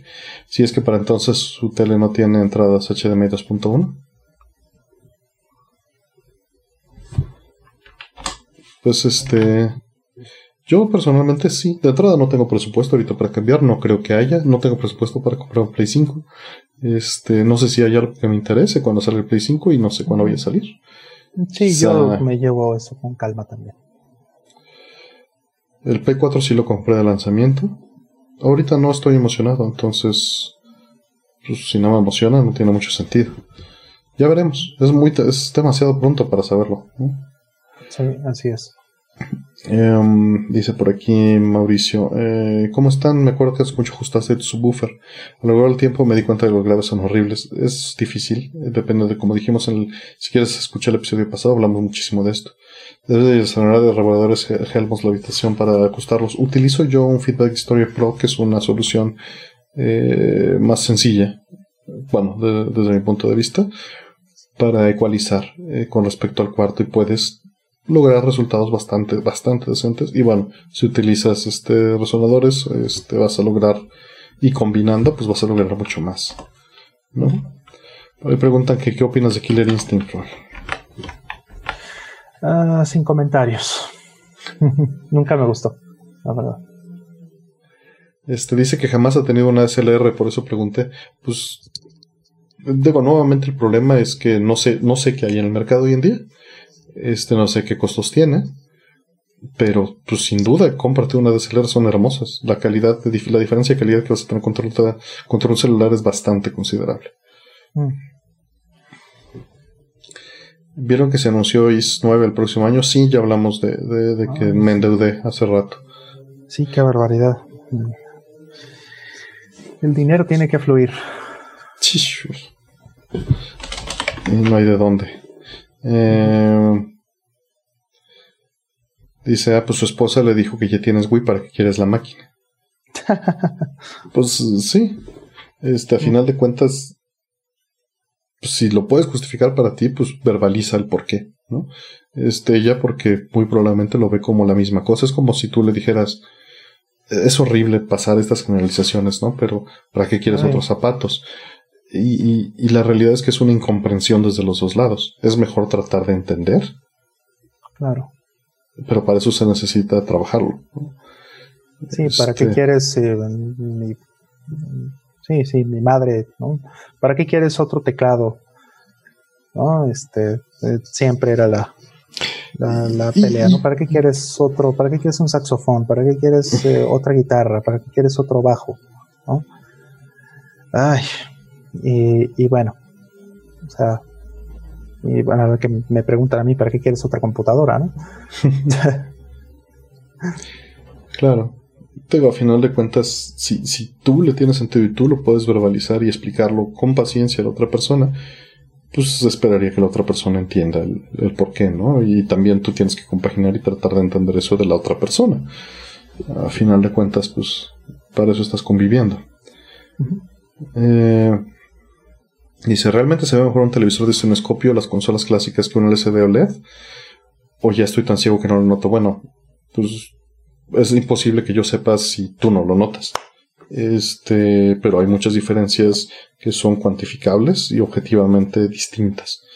Este, mm, ahora sí que puedes probarlo. Hice software que se llama la Suite 240p, tiene pruebas para que veas cuál es la diferencia y si tienes acceso a los dos, pues compares, ¿no? Al final de cuentas los calibres correctamente y compares el nivel de, brillo, el nivel de contraste, el tipo de color y sobre todo el procesamiento en eh, sombras, en, señal de video 240p, en este entrelazado o no entrelazado y el escalado. Si no notas diferencia, pues bien. Dale. Pues sí. Mm. Básicamente. Este dice, ¿qué, qué, qué recomiendan de reproductor de FLAC en Windows? Pues, pues la verdad es que puedes usar el que sea, porque FLAC solo es un formato lossless. Este, pues solo que sea. VLC. sí, VLC es, es, muy bueno, sí, es el que uso para Score, por ejemplo. es el que yo uso para todo. ¿Qué les parece el Mega Everdrive Pro? No lo he probado, no me ha llegado este, me hizo favor este, de mandarme uno porque utilizó MD Furie este, Crix para, para hacer la emulación de audio del Sega CD. Entonces espero que sea muy buena y la verdad es que confío más en Crix. Eh, no, que, no que no le haya consumido a Terraonion, les he consumido todo el tiempo, solo me gustan más los productos de Crix en general. Esperemos que este le haya quedado igual de bien, ¿no? Que, que lo que ha habido antes. Sí, creo que eso este, también lo espero con ansiedad, ¿no? A ver qué, qué tan bueno viene el audio. Ahí este. Eh, dice, si compro eBay llega a aduana o a mi casa, quiero comprar un control de arcade para Play 2. Pues es como cualquier otro paquete eBay, no tiene diferencia con las otras cosas. O sea, va a pasar a aduana y, va a pasar el envío que hayas elegido o puedes usar el intermediario. Yo suelo usar recientemente, muchos años para acá, eBay by Estafeta, que es un servicio que, reciben ellos el paquete y te cobran a fuerza impuestos y te lo envían. Eh, si está bajo de los 50 dólares, no te cobran impuestos, nada más te cobran 15 dólares del envío. Porque me gusta este que me lleguen las cosas pues, bien, ¿no? Y que tenga un control sobre la situación. Pero ahí sí depende. Mm. aquí preguntan. Eh, Artemio, ¿tienes un analizador de, espectro? Y si es así, ¿cómo aprendiste a usarlo? No tengo uno dedicado. Los, los, los, osciloscopios que tengo tienen una transforma de Fourier en tiempo real sobre la señal que va entrando. Y bueno, me he dedicado un año entero a hacer análisis de espectro en software de audio, no de otro tipo de señales, pero pues básicamente aprendes pues, jugando como todo, ¿no? O sea, métele señales de distintas este, frecuencias. Puedes incluso generar eh, señales de audio en un editor de audio como Goldwave o como Audacity y poner barridos de frecuencias. Puedes poner filtros, puedes hacer high pass, high pass filters, low pass filters, tocarlos y meterlos al osciloscopio eh, o al analizador de espectro en este caso y ver qué es lo que hacen y entender. Y así es, así es como yo aprendí, ¿no? O sea, poniéndome a jugar, haciendo los filtros y haciendo el procesamiento para, para ver qué pasa. Eh, una manera más directa sería, pues, ponte a estudiar este espectrogramas, ¿no? También puedes hacer, ¿sabes qué puedes hacer? Pues nada más ver un visualizador de espectrogramas, incluso el de Goldwave, para ver la música, que es algo que a mí me divierte muchísimo. Y, muchas veces toco mis flags en Goldwave para estar viendo el espectrograma de distintas ventanas al tiempo real y estar viendo las frecuencias en, en distintas escalas, ¿no? Eso me gusta mucho ver qué rangos ocupan los instrumentos, la voz, cómo está masterizado, ver los patrones que se generan con, con las frecuencias en el espectrograma, eso a mí me parece eh, en inglés mesmerizing, ¿no? Entonces sí me, me apendeja. Sí, es muy bonito. De hecho, este ya no, ya no está tan de moda, ¿no? Tener eh, players con espectrogramas en, en todos lados, ¿no? Sí, no. Ya no está tan, ya no están tan de moda. Estaban. Por ahí está Lex, perdón. Saludos, Lex. Este. Ay, Lex. Sí. Dice, ¿cuál fue su experiencia cuando Kojima vino a México? hay un Atomics Live por ahí en el que lo hablamos. a, fondo.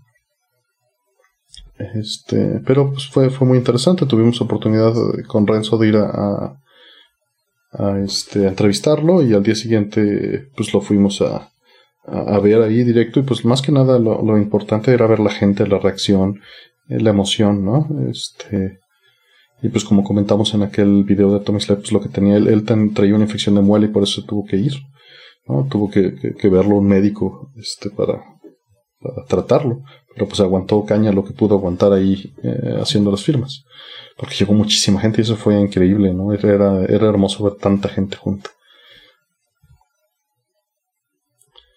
Eh, preguntan, ¿qué tan buena es una Sony Trinitron de los mini en comparación a un PBM?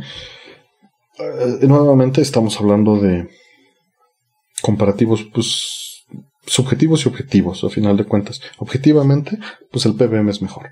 ¿Por qué es mejor? Porque la electrónica que tiene es de muchísima más alta calidad. Un Sony Trinitron de esa época costaba, por decir algo, vamos a decir 5 mil pesos. Y un PBM costaba 300 mil. Eh, la diferencia de precio era por los componentes utilizados, la linearidad de la señal, de que la geometría fuera perfecta y que los colores tuvieran una respuesta de estudio para calibración. ¿No? Ese, era, ese es el, asunto, y que tuvieran muchas veces más líneas, entonces componentes de más alta calidad y, y que tenga más líneas no necesariamente significa que se va a ver mejor se va a ver distinto y los scanlines se van a ver de un ancho distinto. Y eso mm. puede o no gustarte, ¿no? Hay mucha gente que ama el look en un BBM y hay gente que lo odia porque los scanlines son muy gordos, porque las líneas están muy separadas. Y si juegas en un CRT pequeño, se ve hermoso muchas veces, eh, en uno de 20 pulgadas, por decir algo, porque no ves las scanlines. Y, y eso puede ser bonito, ¿no? Hay, mm. hay, ahora sí que depende mucho de tus, pues, de tus gustos. Tendrías que experimentarlo para saber, pero objetivamente o técnicamente, pues el PBM es muy superior. Ya eso que en, representar una señal de video, ¿no? Ya que eso te guste más o menos que una Sony Trinitron normal, pues es completamente dependiente de, ti, ¿no? Sí, porque también hay de, hay niveles, ¿no? o sea, hay de muchos precios y hay de muchas este, calidades y, y, este, y bueno, pues la comparación puede ser muy complicada. Tienes que eh, ponerlos lado a lado casi casi. Si quisieras realmente hacer una comparación para. O a costo ya tener mucho callo, ¿no? También puede ser que conozcas muy bien tu equipo. Sí, este, por ahí nos pregunta Cruz Reyes, colecciono artículos de los Beatles, en particular de Paul. Aprovechando, en la cuarentena empecé a hacer un catálogo de mis discos por Excel, me está costando trabajo. ¿Alguna recomendación para seguir? Sí, compra software que haga, sirva para hacer catálogo de CDs y con tu celular puedes usar, no sé, por ejemplo, Collectors, que con la cámara del celular ya puedes hacer un escáner de código de barras y te vas escaneando uno por uno y ya solito te baja de internet la, la, base de datos, ¿no? Te va a facilitar muchas las cosas, a menos de que sean ediciones mexicanas. Si son ediciones mexicanas, es probable que no estén dadas de alta, particular en CDs. Tiene muchos años que no, que no hago eso, porque pues, lo hice en su momento. Eh, o te compras un código, un lector de código normal y los tratas de escanear y con nada más con eso buscar en Google. Pero lo ideal es que utilices una base de datos, no, no, no Excel. Sí, y, y, también es que este, pues a veces hay que estar eh, manipulando, o bueno, hay que estar este integrando tus, tus propias cosas a la base de datos, ¿no? Siempre, eso siempre va a pasar.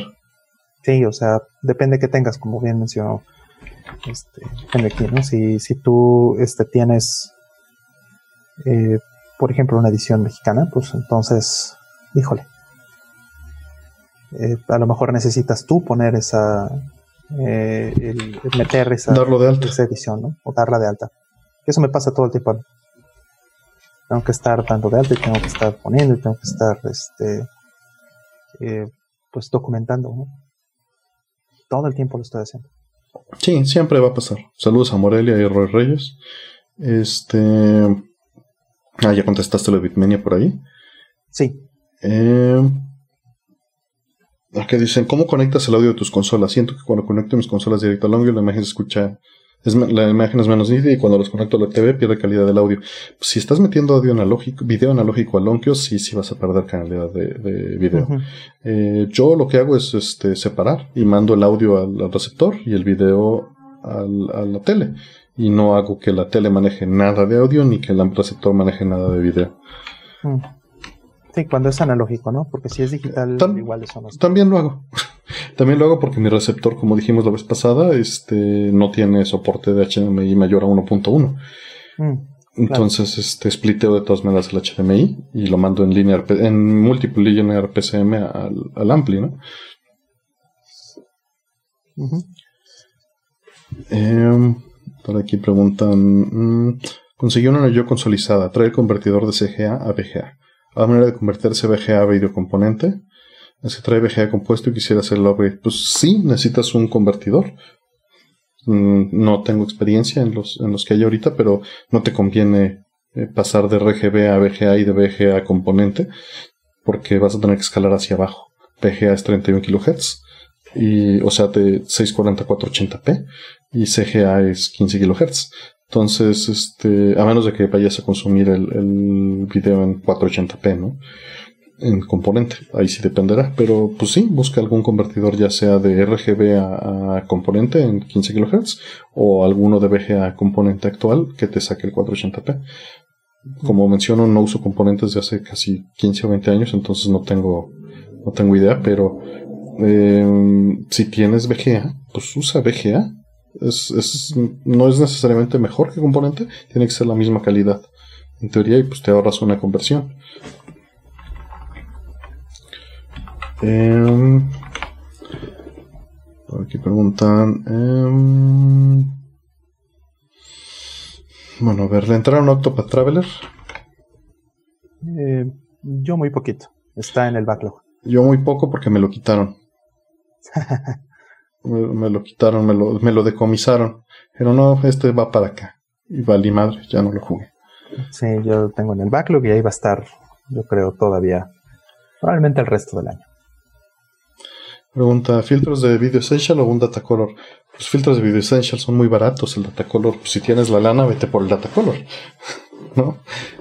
Este... Dice, la cosa es que porque un monitor no tiene Scanlens hoy en día. No, evidentemente no. Se intentan emular con las Scanlens con FrameMaster Open Source Converter. Funcionan decente, no son las mejores, pero ambas funcionan decente. Son un sustituto suficiente. Mister tiene filtros muy bonitos de Scanlens. Eventualmente eso va a mejorar. Si te interesa el tema, en, en el podcast que hice con los tres gordos bastardos hablamos un rato. No sé si quieres agregar algo ahí. Eh, no, yo creo que este eh, no, no, no, creo que ya lo hemos hablado también. Les gusta el fútbol y escribo fútbol en el sentido americano. Este, yo la verdad no consumo ningún deporte. Sí, no, yo tampoco. Eh, dice, ¿qué piensan de la modificación de consolas? Las que usan lector y por alguna razón y el tiempo ya no se consiguen. Prefiero evitarlo, son muy cómodos los ODEs, los este, Optical Drive Emulators, pero todavía son bastante imperfectos. Entonces, este, los digo, son súper cómodos, es la ventaja.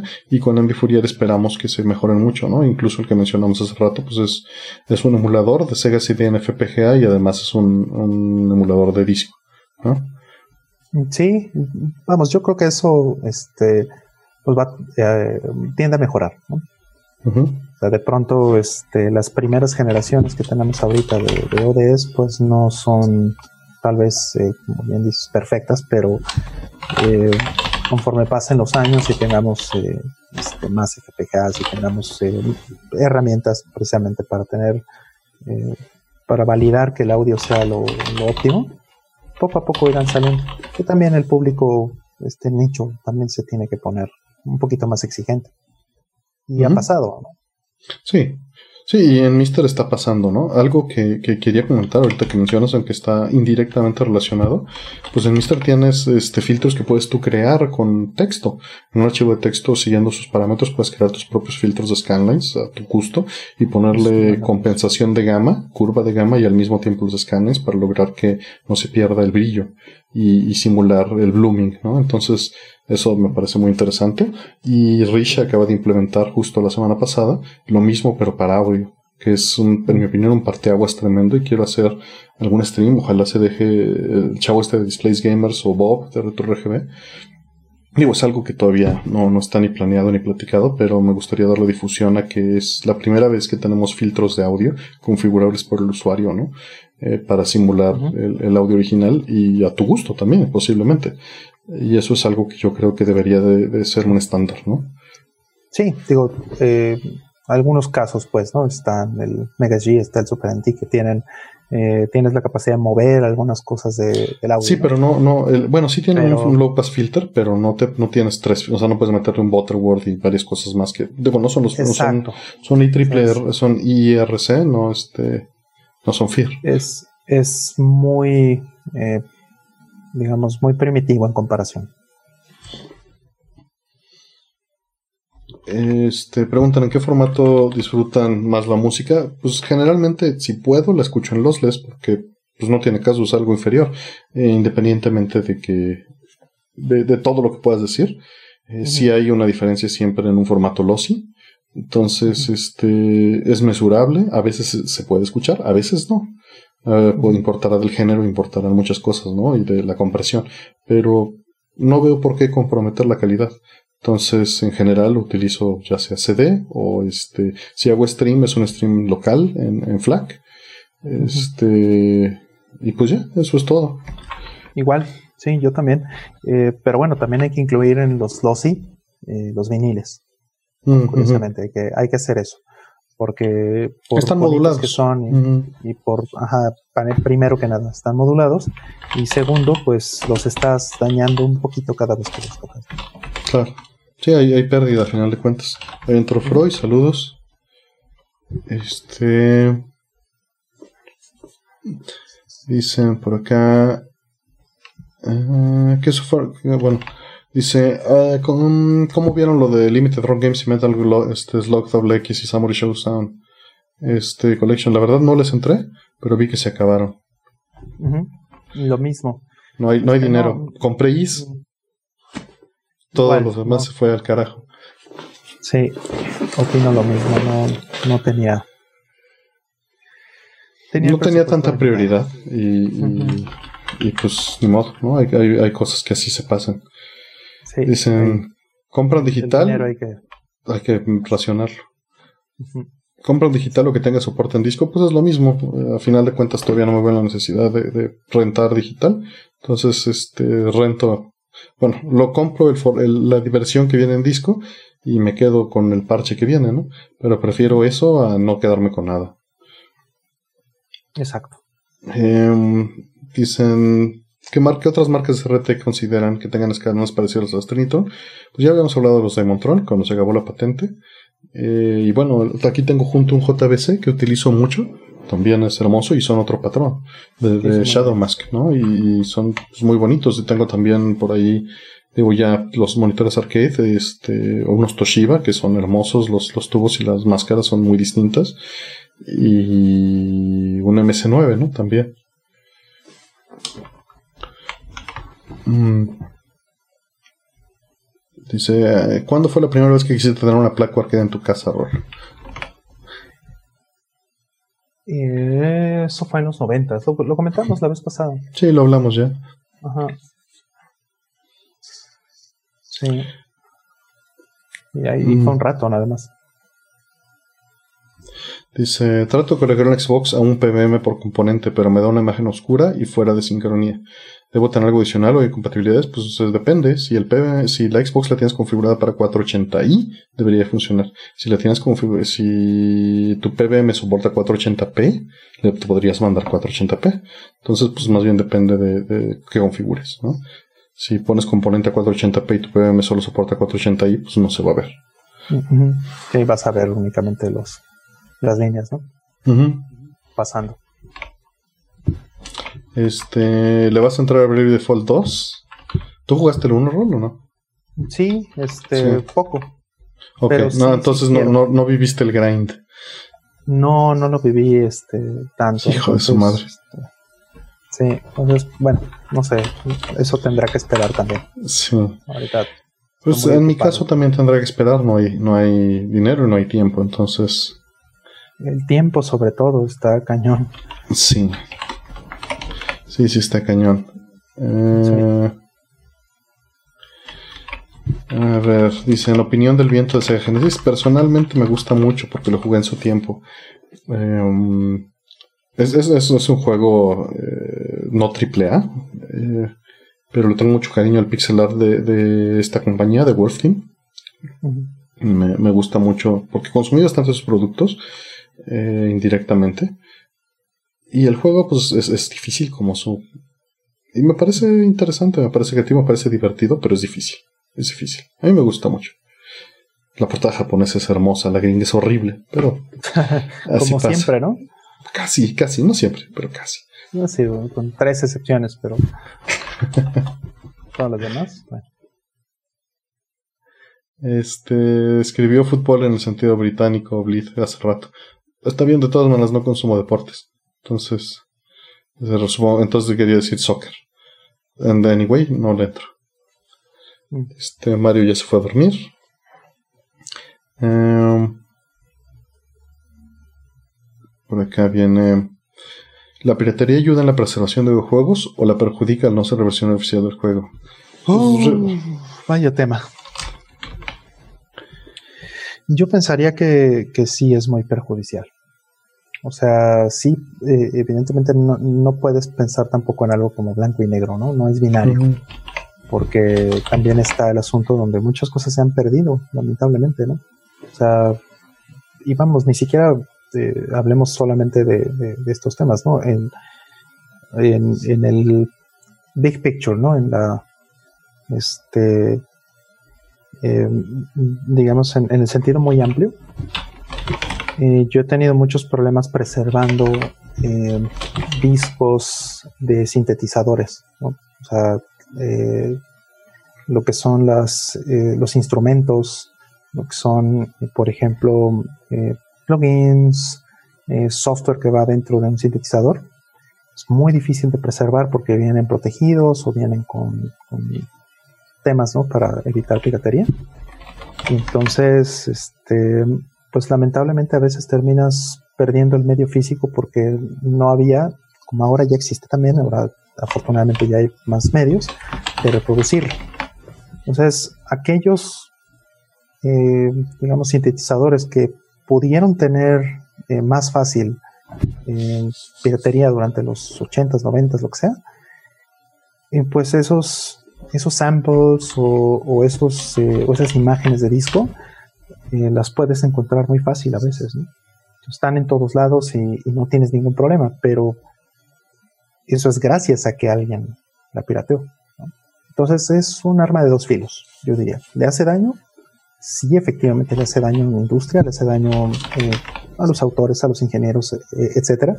Pero también puede haber ocasiones en donde pues fue benéfico que no hubiera una restricción tan dura. Entonces creo que no puede ser blanco y negro por eso, porque los ambos extremos están mal. Sin duda. Este. Ay, qué tonto. Eh... Perdón. Ahí cometí un, error, pero no se ha ido el, el video momentáneamente. Mm, ya está. Que estaba switchando a, la capturadora. Eh, preguntan Mm. Esto seguro lo sabes, Rol. En un juego una vez hablaron un score de una portada de un juego donde salió un señor viejo. ¿Qué juego era? No recuerdo qué score era. Phalanx. Phalanx de Super Nintendo. La, portada de X68000, búscala. Es, es mm. hermosa. Muy bonita. Sí. Mm. Dicen, en su opinión, ¿cuál sería la mejor opción para ver Netflix jugar un PS4? Y en lista que usaba cable óptico. Dice Multichannel Out, este Super Surround y Dolby Project 2. Mira, eh, a final de cuentas, eh, con la fibra estás limitado a un cierto tipo de calidad, a DTS y a Dolby Digital o Linear PCM para estéreo. Entonces, este, las opciones estas que te está dando son de procesamiento. Dolby Project 2 es un procesamiento este, por DSP, no es el audio como viene. Eh, Super Surround, pues supongo que es también un DSP, es un modo para subir el estéreo a 5.1. Y Multichannel Out es el 5.out, el 5.1 este, como viene. Entonces, pues yo utilizaría 5.1 como viene. Sí. Em, ah, bueno, tiene más opciones. Project 2 lo mismo y Project 2 lo mismo, son procesamientos. Yo lo utilizaría directo. Em, también ya entró este Karen. Saludos, Lilith. Este, qué bueno que ya entraste. Un gusto verte por acá. Saludos. Se te extrañó verte la semana pasada. Eh, preguntan, Kudan, ¿la colección de IS 9 o normal solo han vendido hasta este momento la colección? Entonces la pregunta es nula. Mm, ¿Cuáles son las mejores versiones para jugar Samurai Showdown si no tengo arcades? No desconozco los ports, entonces no te sé decir. No sé si tú hayas probado los ports, eh, sí. Este, yo creo que el de el de Neo tal vez eran como los más eh, los más bonitos fuera de fuera de arcade. Ah, sí, pues ahí le contestaban lo de Phalanx. Eh, por acá dicen, mi monitor LCD se descompuso. Ya revisé, fueron los capacitores. ¿Sabrán dónde se puede conseguir los capacitores por internet? Por contingencia. Yo utilizaría Electronics.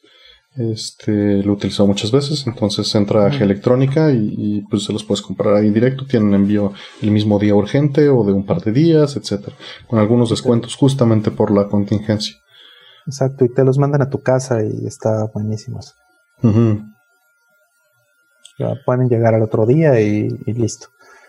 Y con ellos hago, este, eh, me encargo muchas cosas. Ahorita he estado con el tema del alcohol, ¿no? Mm. El alcohol isopropílico para estar, este, desinfectando todo. Este, dicen acá, Sería bueno que se aventaran. Ah, pues está Rodríguez. Saludos, Rodrigo, de, de Bombi Band. Este, sería muy ah, bueno que se aventaran una retrospectiva de Metal Gear Solid con todo el material original que tienen. Lo hicieron Atomics hace años. Mira, la verdad es que me daría muchísima flojera. Entonces, este, ese video fue como que el esfuerzo para hacer eso en su momento y creo que, que es lo mejor que se podría hacer. Entonces, eh, pues ahí está ese testimonio. No, no, no, no me interesaría hacerlo. La verdad es que por eso no. Sí, no hay mucho caso, ¿no? O sea, como que todo se habló en, su momento y, se revisitó también un poquito después. Creo que sí, no me acuerdo. Entonces, pues no, no hay mucho caso, la verdad. Por aquí me preguntan, nos preguntan, este, su opinión de Prometheus, Alien Covenant, Blade Runner 2049 ha cambiado. ¿Y cuál es su crítica, análisis entre ellas y realmente necesarias? En mi opinión, las secuelas generalmente no son necesarias. Hay veces que superan la original, que es algo, un, tema recurrente esta semana. Pero me dan lo mismo. O sea, Blade Runner 2049 no me molestó. Está bonita, está muy interesante. Pero la verdad es que no la he vuelto a ver más de dos veces. Debería, tal vez. Tal vez debería de hacerlo. Pero la compré en 4K y no tengo reproductor 4K. Entonces, el año que viene que tengamos 4K es lo mejor. Exacto. A lo mejor, ¿no? Suponiendo que salga algo bueno. Así es. Pregunta Eddie Lockhart. ¿Es viable modificar un CRT para aceptarse en el CRGB? Es algo que ya hemos tocado varias veces, nos lo han preguntado muchas veces. ¿Es viable? Si no tienes experiencia y le temes a la muerte, no lo hagas. Exacto, es este. Sí, eh, eso es únicamente para, para gente profesional. Sí. O documentate súper bien, pero existe el riesgo de muerte. Les voy a poner la página de Electronics, que, bueno, este, nos están preguntando que si les podemos dar el sitio. Ah, muchas veces creo que es un problema de dicción. Ahí está. Ya les compartí el sitio por ahí. Yo quiero que hagan otro gameplay de Streets of Rage 1, 2, 3, 4 y que lo jueguen a dos players. Pues de aquí a que podamos vernos va a estar en chino. Saludos a Colombia, John. Este. Que si ya tienes los discos de Bombi Dan Roll. Que si no, para mandártelos. Ah, qué buena onda. Este, no, todavía no. Em, Muchísimas gracias. Si, si, este, si me los van a mandar, bueno, buenísimo. Este, preguntan, ¿forzar 480i a 480p? No, no es como forzar, es, es desentrelazarlo y escalar. Por el SC da buenos resultados. Da muy buenos resultados de lag. Da malos resultados en calidad visual. Entonces ahí depende de qué hagas, de qué quieras hacer, pero en lag no vas a tener lag. Que esa es su prioridad, ¿no? Así es. Preguntan si usas algún DAP rol. Digital Audio Player. Ah, no. Tampoco. No, ahorita ya prácticamente para todo es este, el celular. Y de ahí, por supuesto, hago algún otro equipo por fuera. Sí, sí, normalmente. Yo, yo suelo tener algún dispositivo casi siempre en todos lados, entonces el, celular solo lo uso para tocar la música de mis sobrinos o algo así. Sí, digamos para eh, cargarla contigo, ¿no? Ya algo así. De que suena, pues lo vas a ir a amplificar en otro lado, ¿no? Sí, lo vas a, incluso lo vas a convertir en otro lado, ¿no? de, digital analógico. Exacto.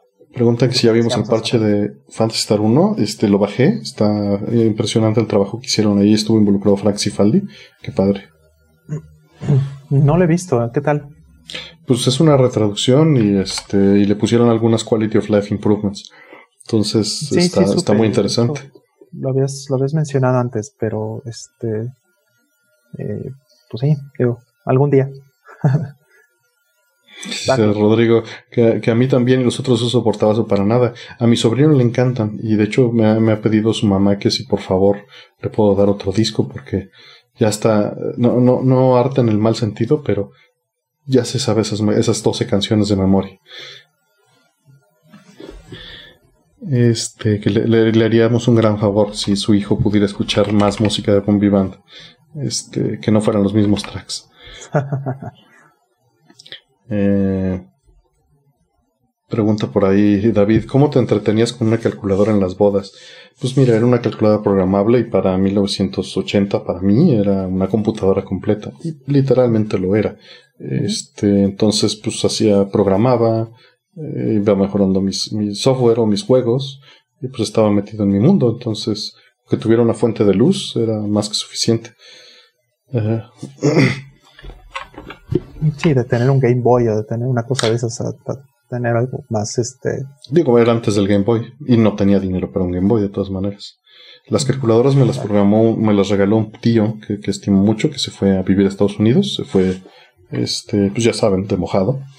Y, y me mandó este, esa calculadora me las mandó con mucho cariño en una Navidad. Las, las ha de haber comprado, no sé, no sé cómo las haya conseguido. Y bueno, para mí fue un mundo nuevo, ¿no? Se le agradece muchísimo porque, pues, gracias a eso estoy así, ¿no? Estoy aquí. Que si te gusta Fist of the North Star, fue el primer anime que vi en japonés sin, sin, sin, manipulación. Entonces le tengo cariño especial. Sí, como que hoy día es un poco eh, políticamente incorrecto, ¿no? Tal vez. Claro, claro, es, es producto de su época. Entonces, este, no, no me lo imagino que, este, que luego que los retransmitan o que eh, puedan este, volverla a sacar y ese tipo de cosas. Yo creo que eso se acabó, ¿no? Pero bueno, o sea, en su época sí me, sí me gustaba mucho. Estaba sí.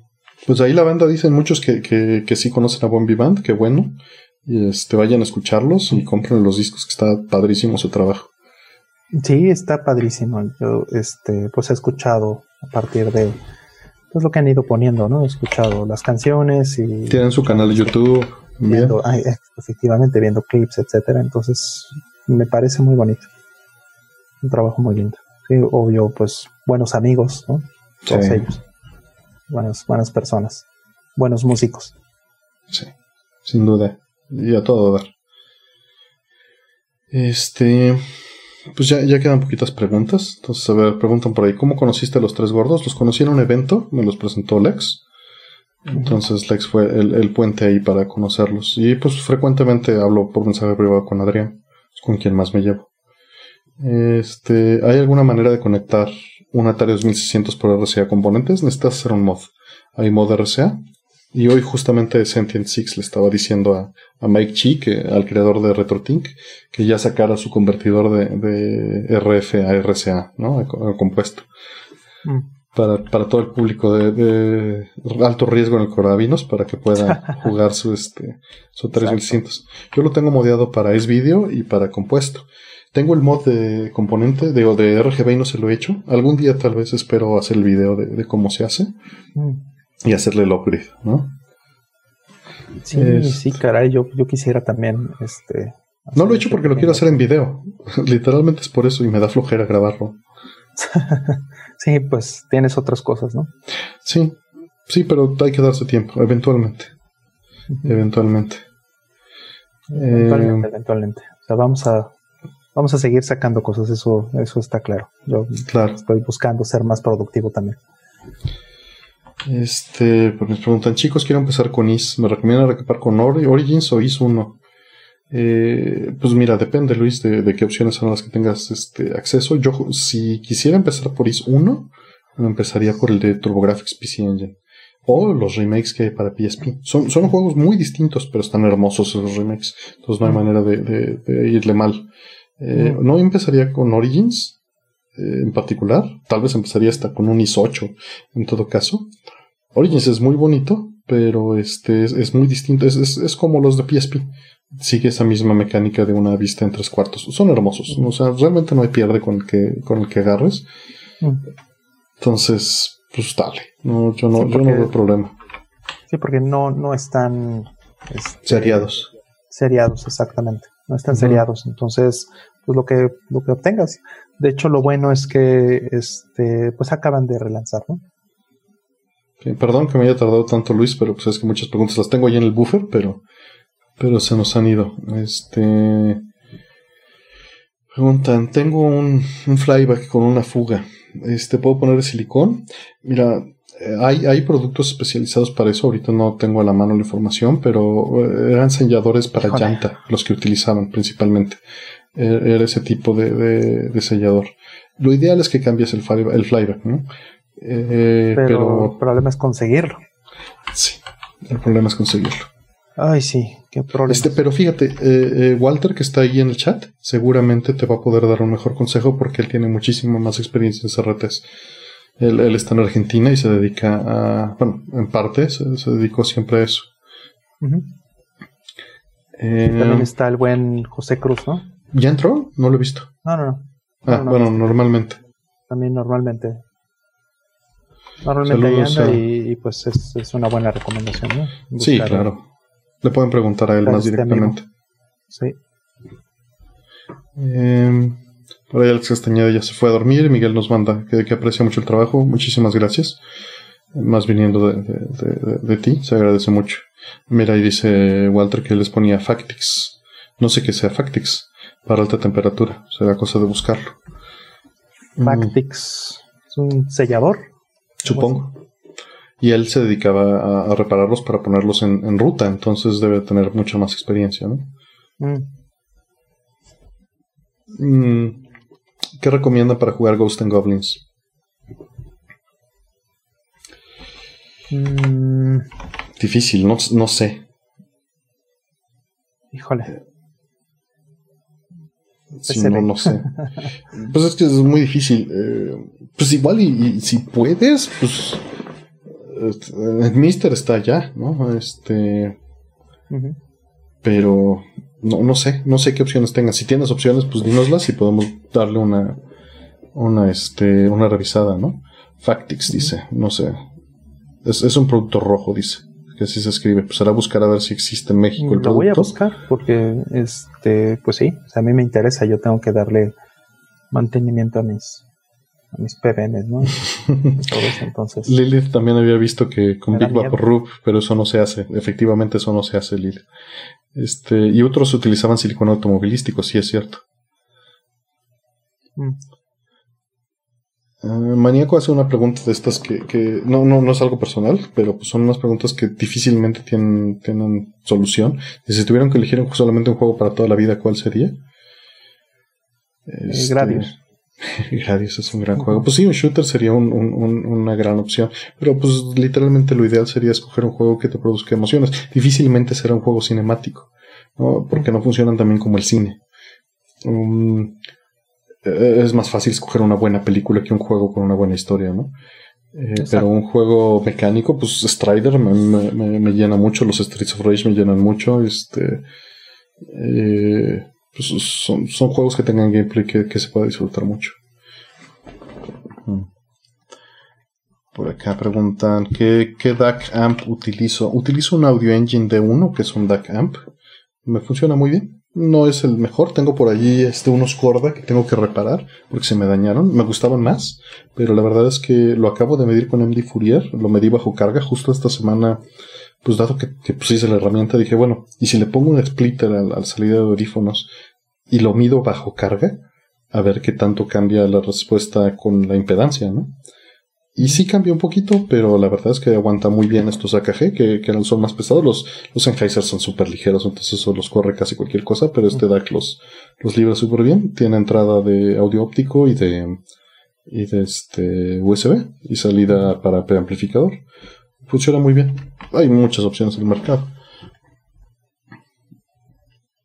Dice, ah, pues mira, que juega este Ghost and Ghost, Ghost and Goblins en una FPK fabricada en España llamada CD y el port lo hizo Jotego, ¿no? Entonces, este pues es, es, muy buena opción también.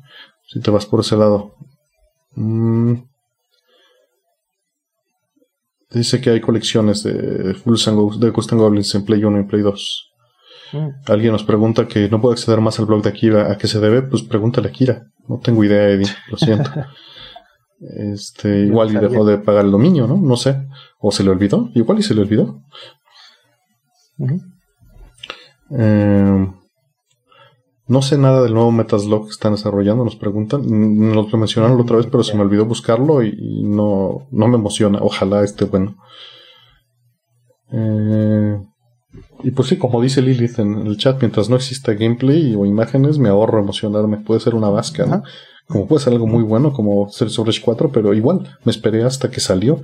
No vi trailers, no vi teasers, y porque pues esperaba una decepción. Por fortuna no lo fue. Sí, todos esperábamos eso, ¿no? hablamos mucho. Esperábamos algo muy, muy malo. La verdad. ¿Qué opinan de Alien Soldier? Lo he intentado varias veces, pero no me hallo con el control. Es una maravilla, te tienes que hallar con el control.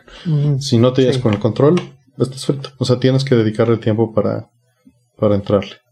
Eh, me pasa lo mismo, ¿eh? Yo, eh, me costó mucho trabajo entrarle y, no soy bueno.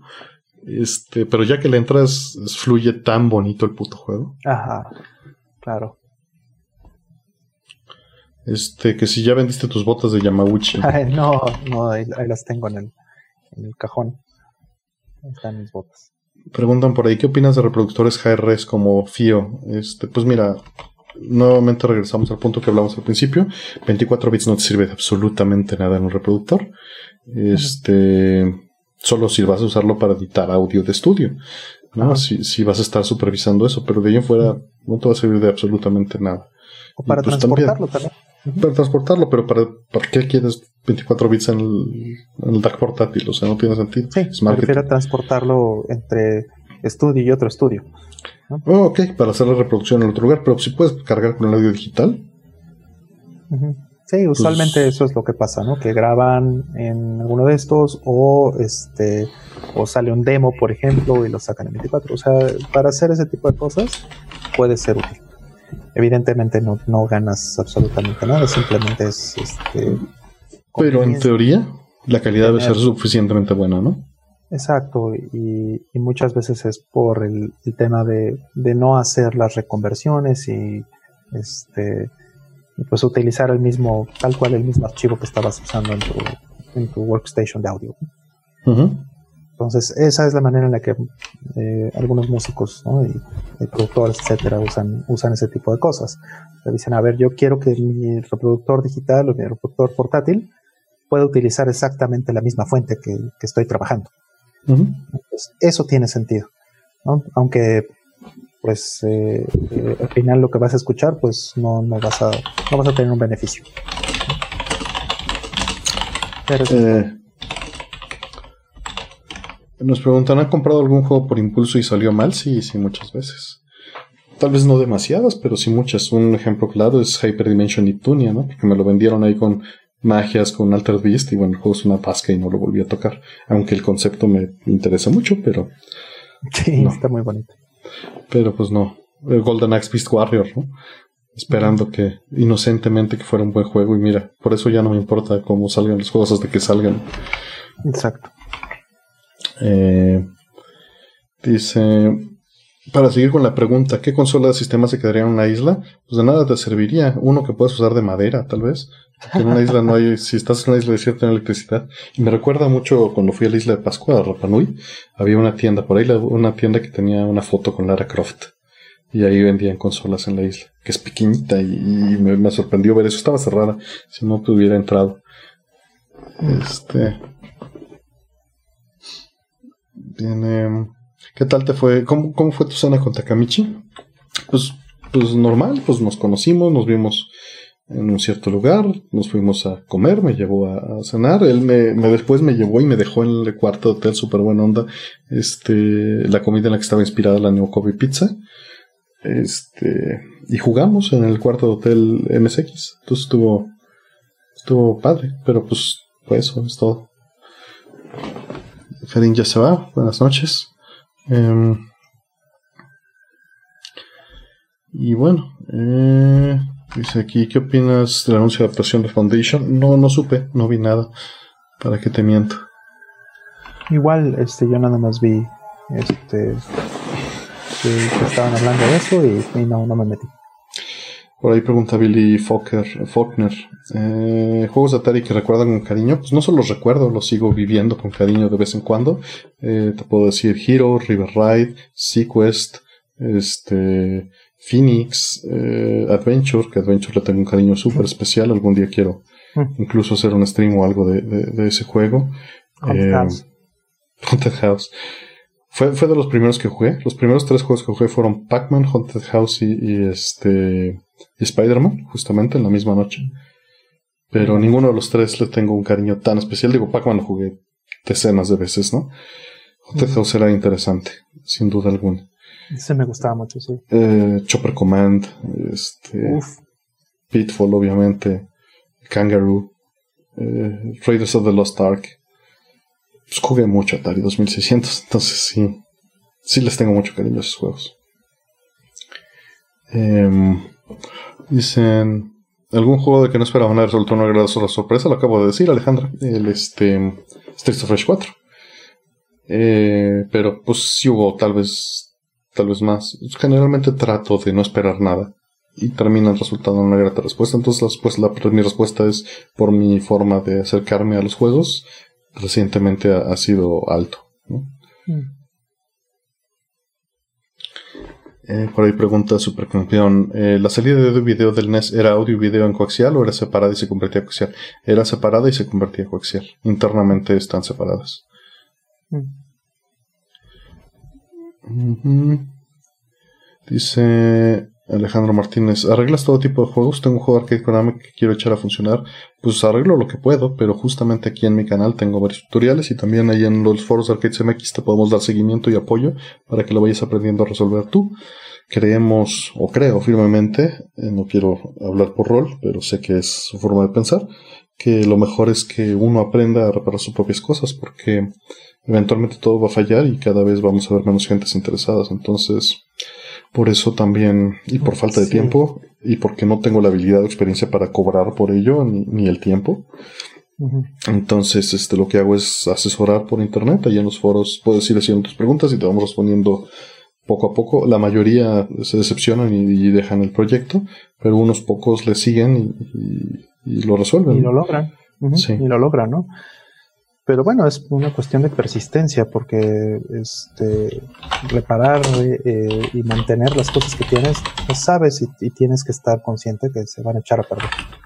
Sí, todo, todo eventualmente se va a echar a perder. Tarde o temprano, puede tardarse un año, puede tardarse 50, pero va a pasar. es una cuestión de, no es una cuestión de si va a pasar, es una cuestión de cuándo va a pasar. Entonces, eh, qué tanto estás dispuesto a tirar tu inversión a la basura. ¿no? Si se queda eh, descompuesto en un cajón durante 20 años, pues es lo mismo que hablábamos hace ratito de los acumuladores, ¿no? O sea, realmente no estás dándole el uso, realmente no, no se le está dando este, pues el cariño debería tener, ¿no? Algo que, se supone que, que, invertiste, algo que querías. Entonces, si no lo estás teniendo eh, funcionando, ¿no? no quiere decir tampoco que lo tengas que hacer diario o lo que sea, pero eh, eso creo que es una motivación muy importante para aprender. Porque eventualmente, eh, pues cada vez hay menos gente que, sepa. Cada vez hay menos gente que, que tenga el interés de aprenderlo. Entonces, pues hasta que, hasta que lo logres, yo diría que es luchar contra la frustración. Yo me he puesto a reparar una cantidad enorme de cosas, pero y, también he roto muchas cosas, lamentablemente. No hay opción, o sea, literalmente para hacer un omelette se tiene que romper los huevos, entonces...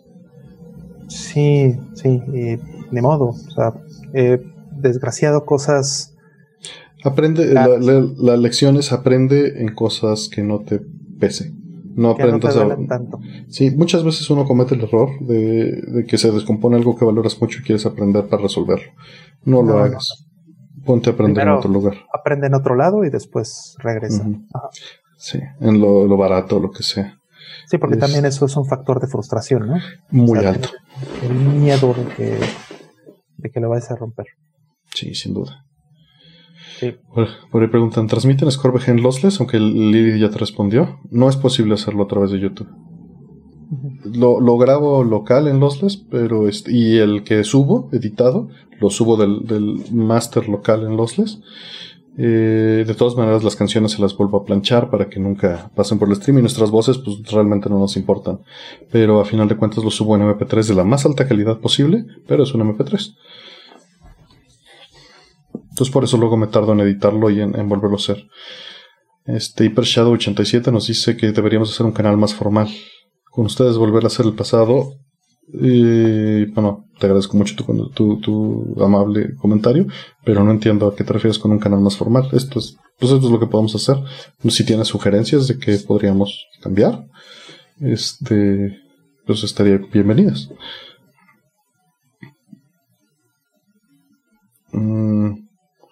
Ahí preguntan el arcade de Marvel Capcom One Up. Este, pues este, se ven bien, la verdad no me interesan, pero se ven muy bonitos esos trabajos de One Up. ¿No? Este, pues ya son 2.40, mi estimado Rol. Sí, ya, ya es un poco tarde. Sí. Sí, ya es tarde. Este, por ahí al, muy al principio preguntaron que qué tornamesas usan y qué tipo son. Este, yo utilizo principalmente una Pioneer que utiliza este, el brazo magnético, entonces no tiene fricción, es de 1980. Esa es la que utilizo y un cartucho este, Denon, un 105, el clásico. Sí, fíjate que yo tengo por ahí una, ya muy vieja, sí, este, una Panasonic mm. y, una Akai de igual, como de 1980 y tantos.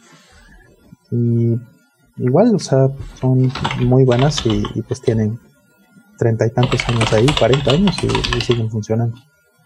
Entonces, pues, eh, no, la Panasonic, perdón, no es Panasonic, es Technics. Es Technics.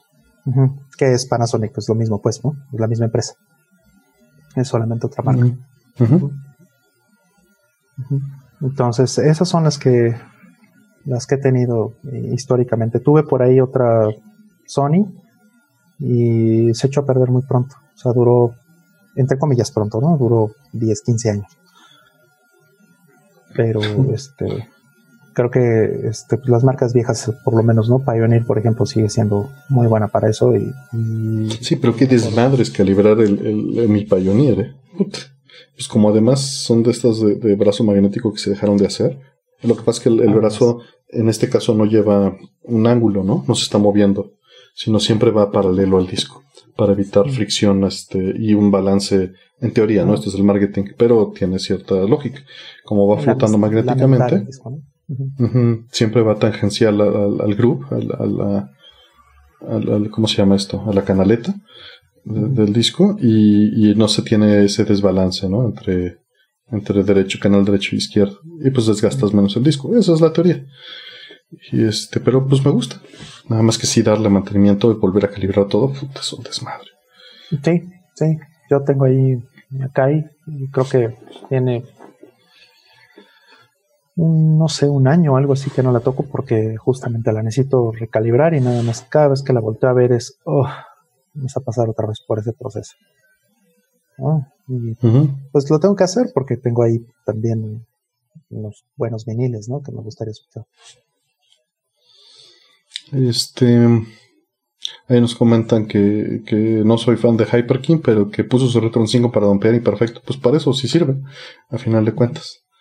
Creo que es su mejor uso. Eh, también dicen, ¿qué opinan del formato Laserdisc? Pues es video compuesto, analógico. Es, es un video en formato muy bonito. Lo que más me gusta son las cajas. Este, Sobre todo, ¿no? Las cajas eran muy lindas. Pero pues DVD le partió todo el hocico. Entonces, no hay mucho que discutir ahí. Pero era muy bonito. Pero bueno, pues este. Miguel, Contracorrientes, Luis, Eddie, todos, Rol. Muchísimas gracias, Robin Igo, también Rodrindex, que está por ahí, Lex, que entró a saludar. Lilith, muchas gracias por ayudarnos por ahí. Sí, muchas gracias. Muchas gracias. Este, pues bueno, creo que también, pues sí, ya es tarde, ¿no? Sí, empezamos tarde. Sí. Ya es tarde. Este, pero bueno, esperamos que, que, haya servido, ¿no? Mm. Así es. Pues un gustazo saludarlos. Un gusto, Ror. Muchas gracias por todo. Igualmente, muchísimas gracias. Nos estamos viendo, amigos.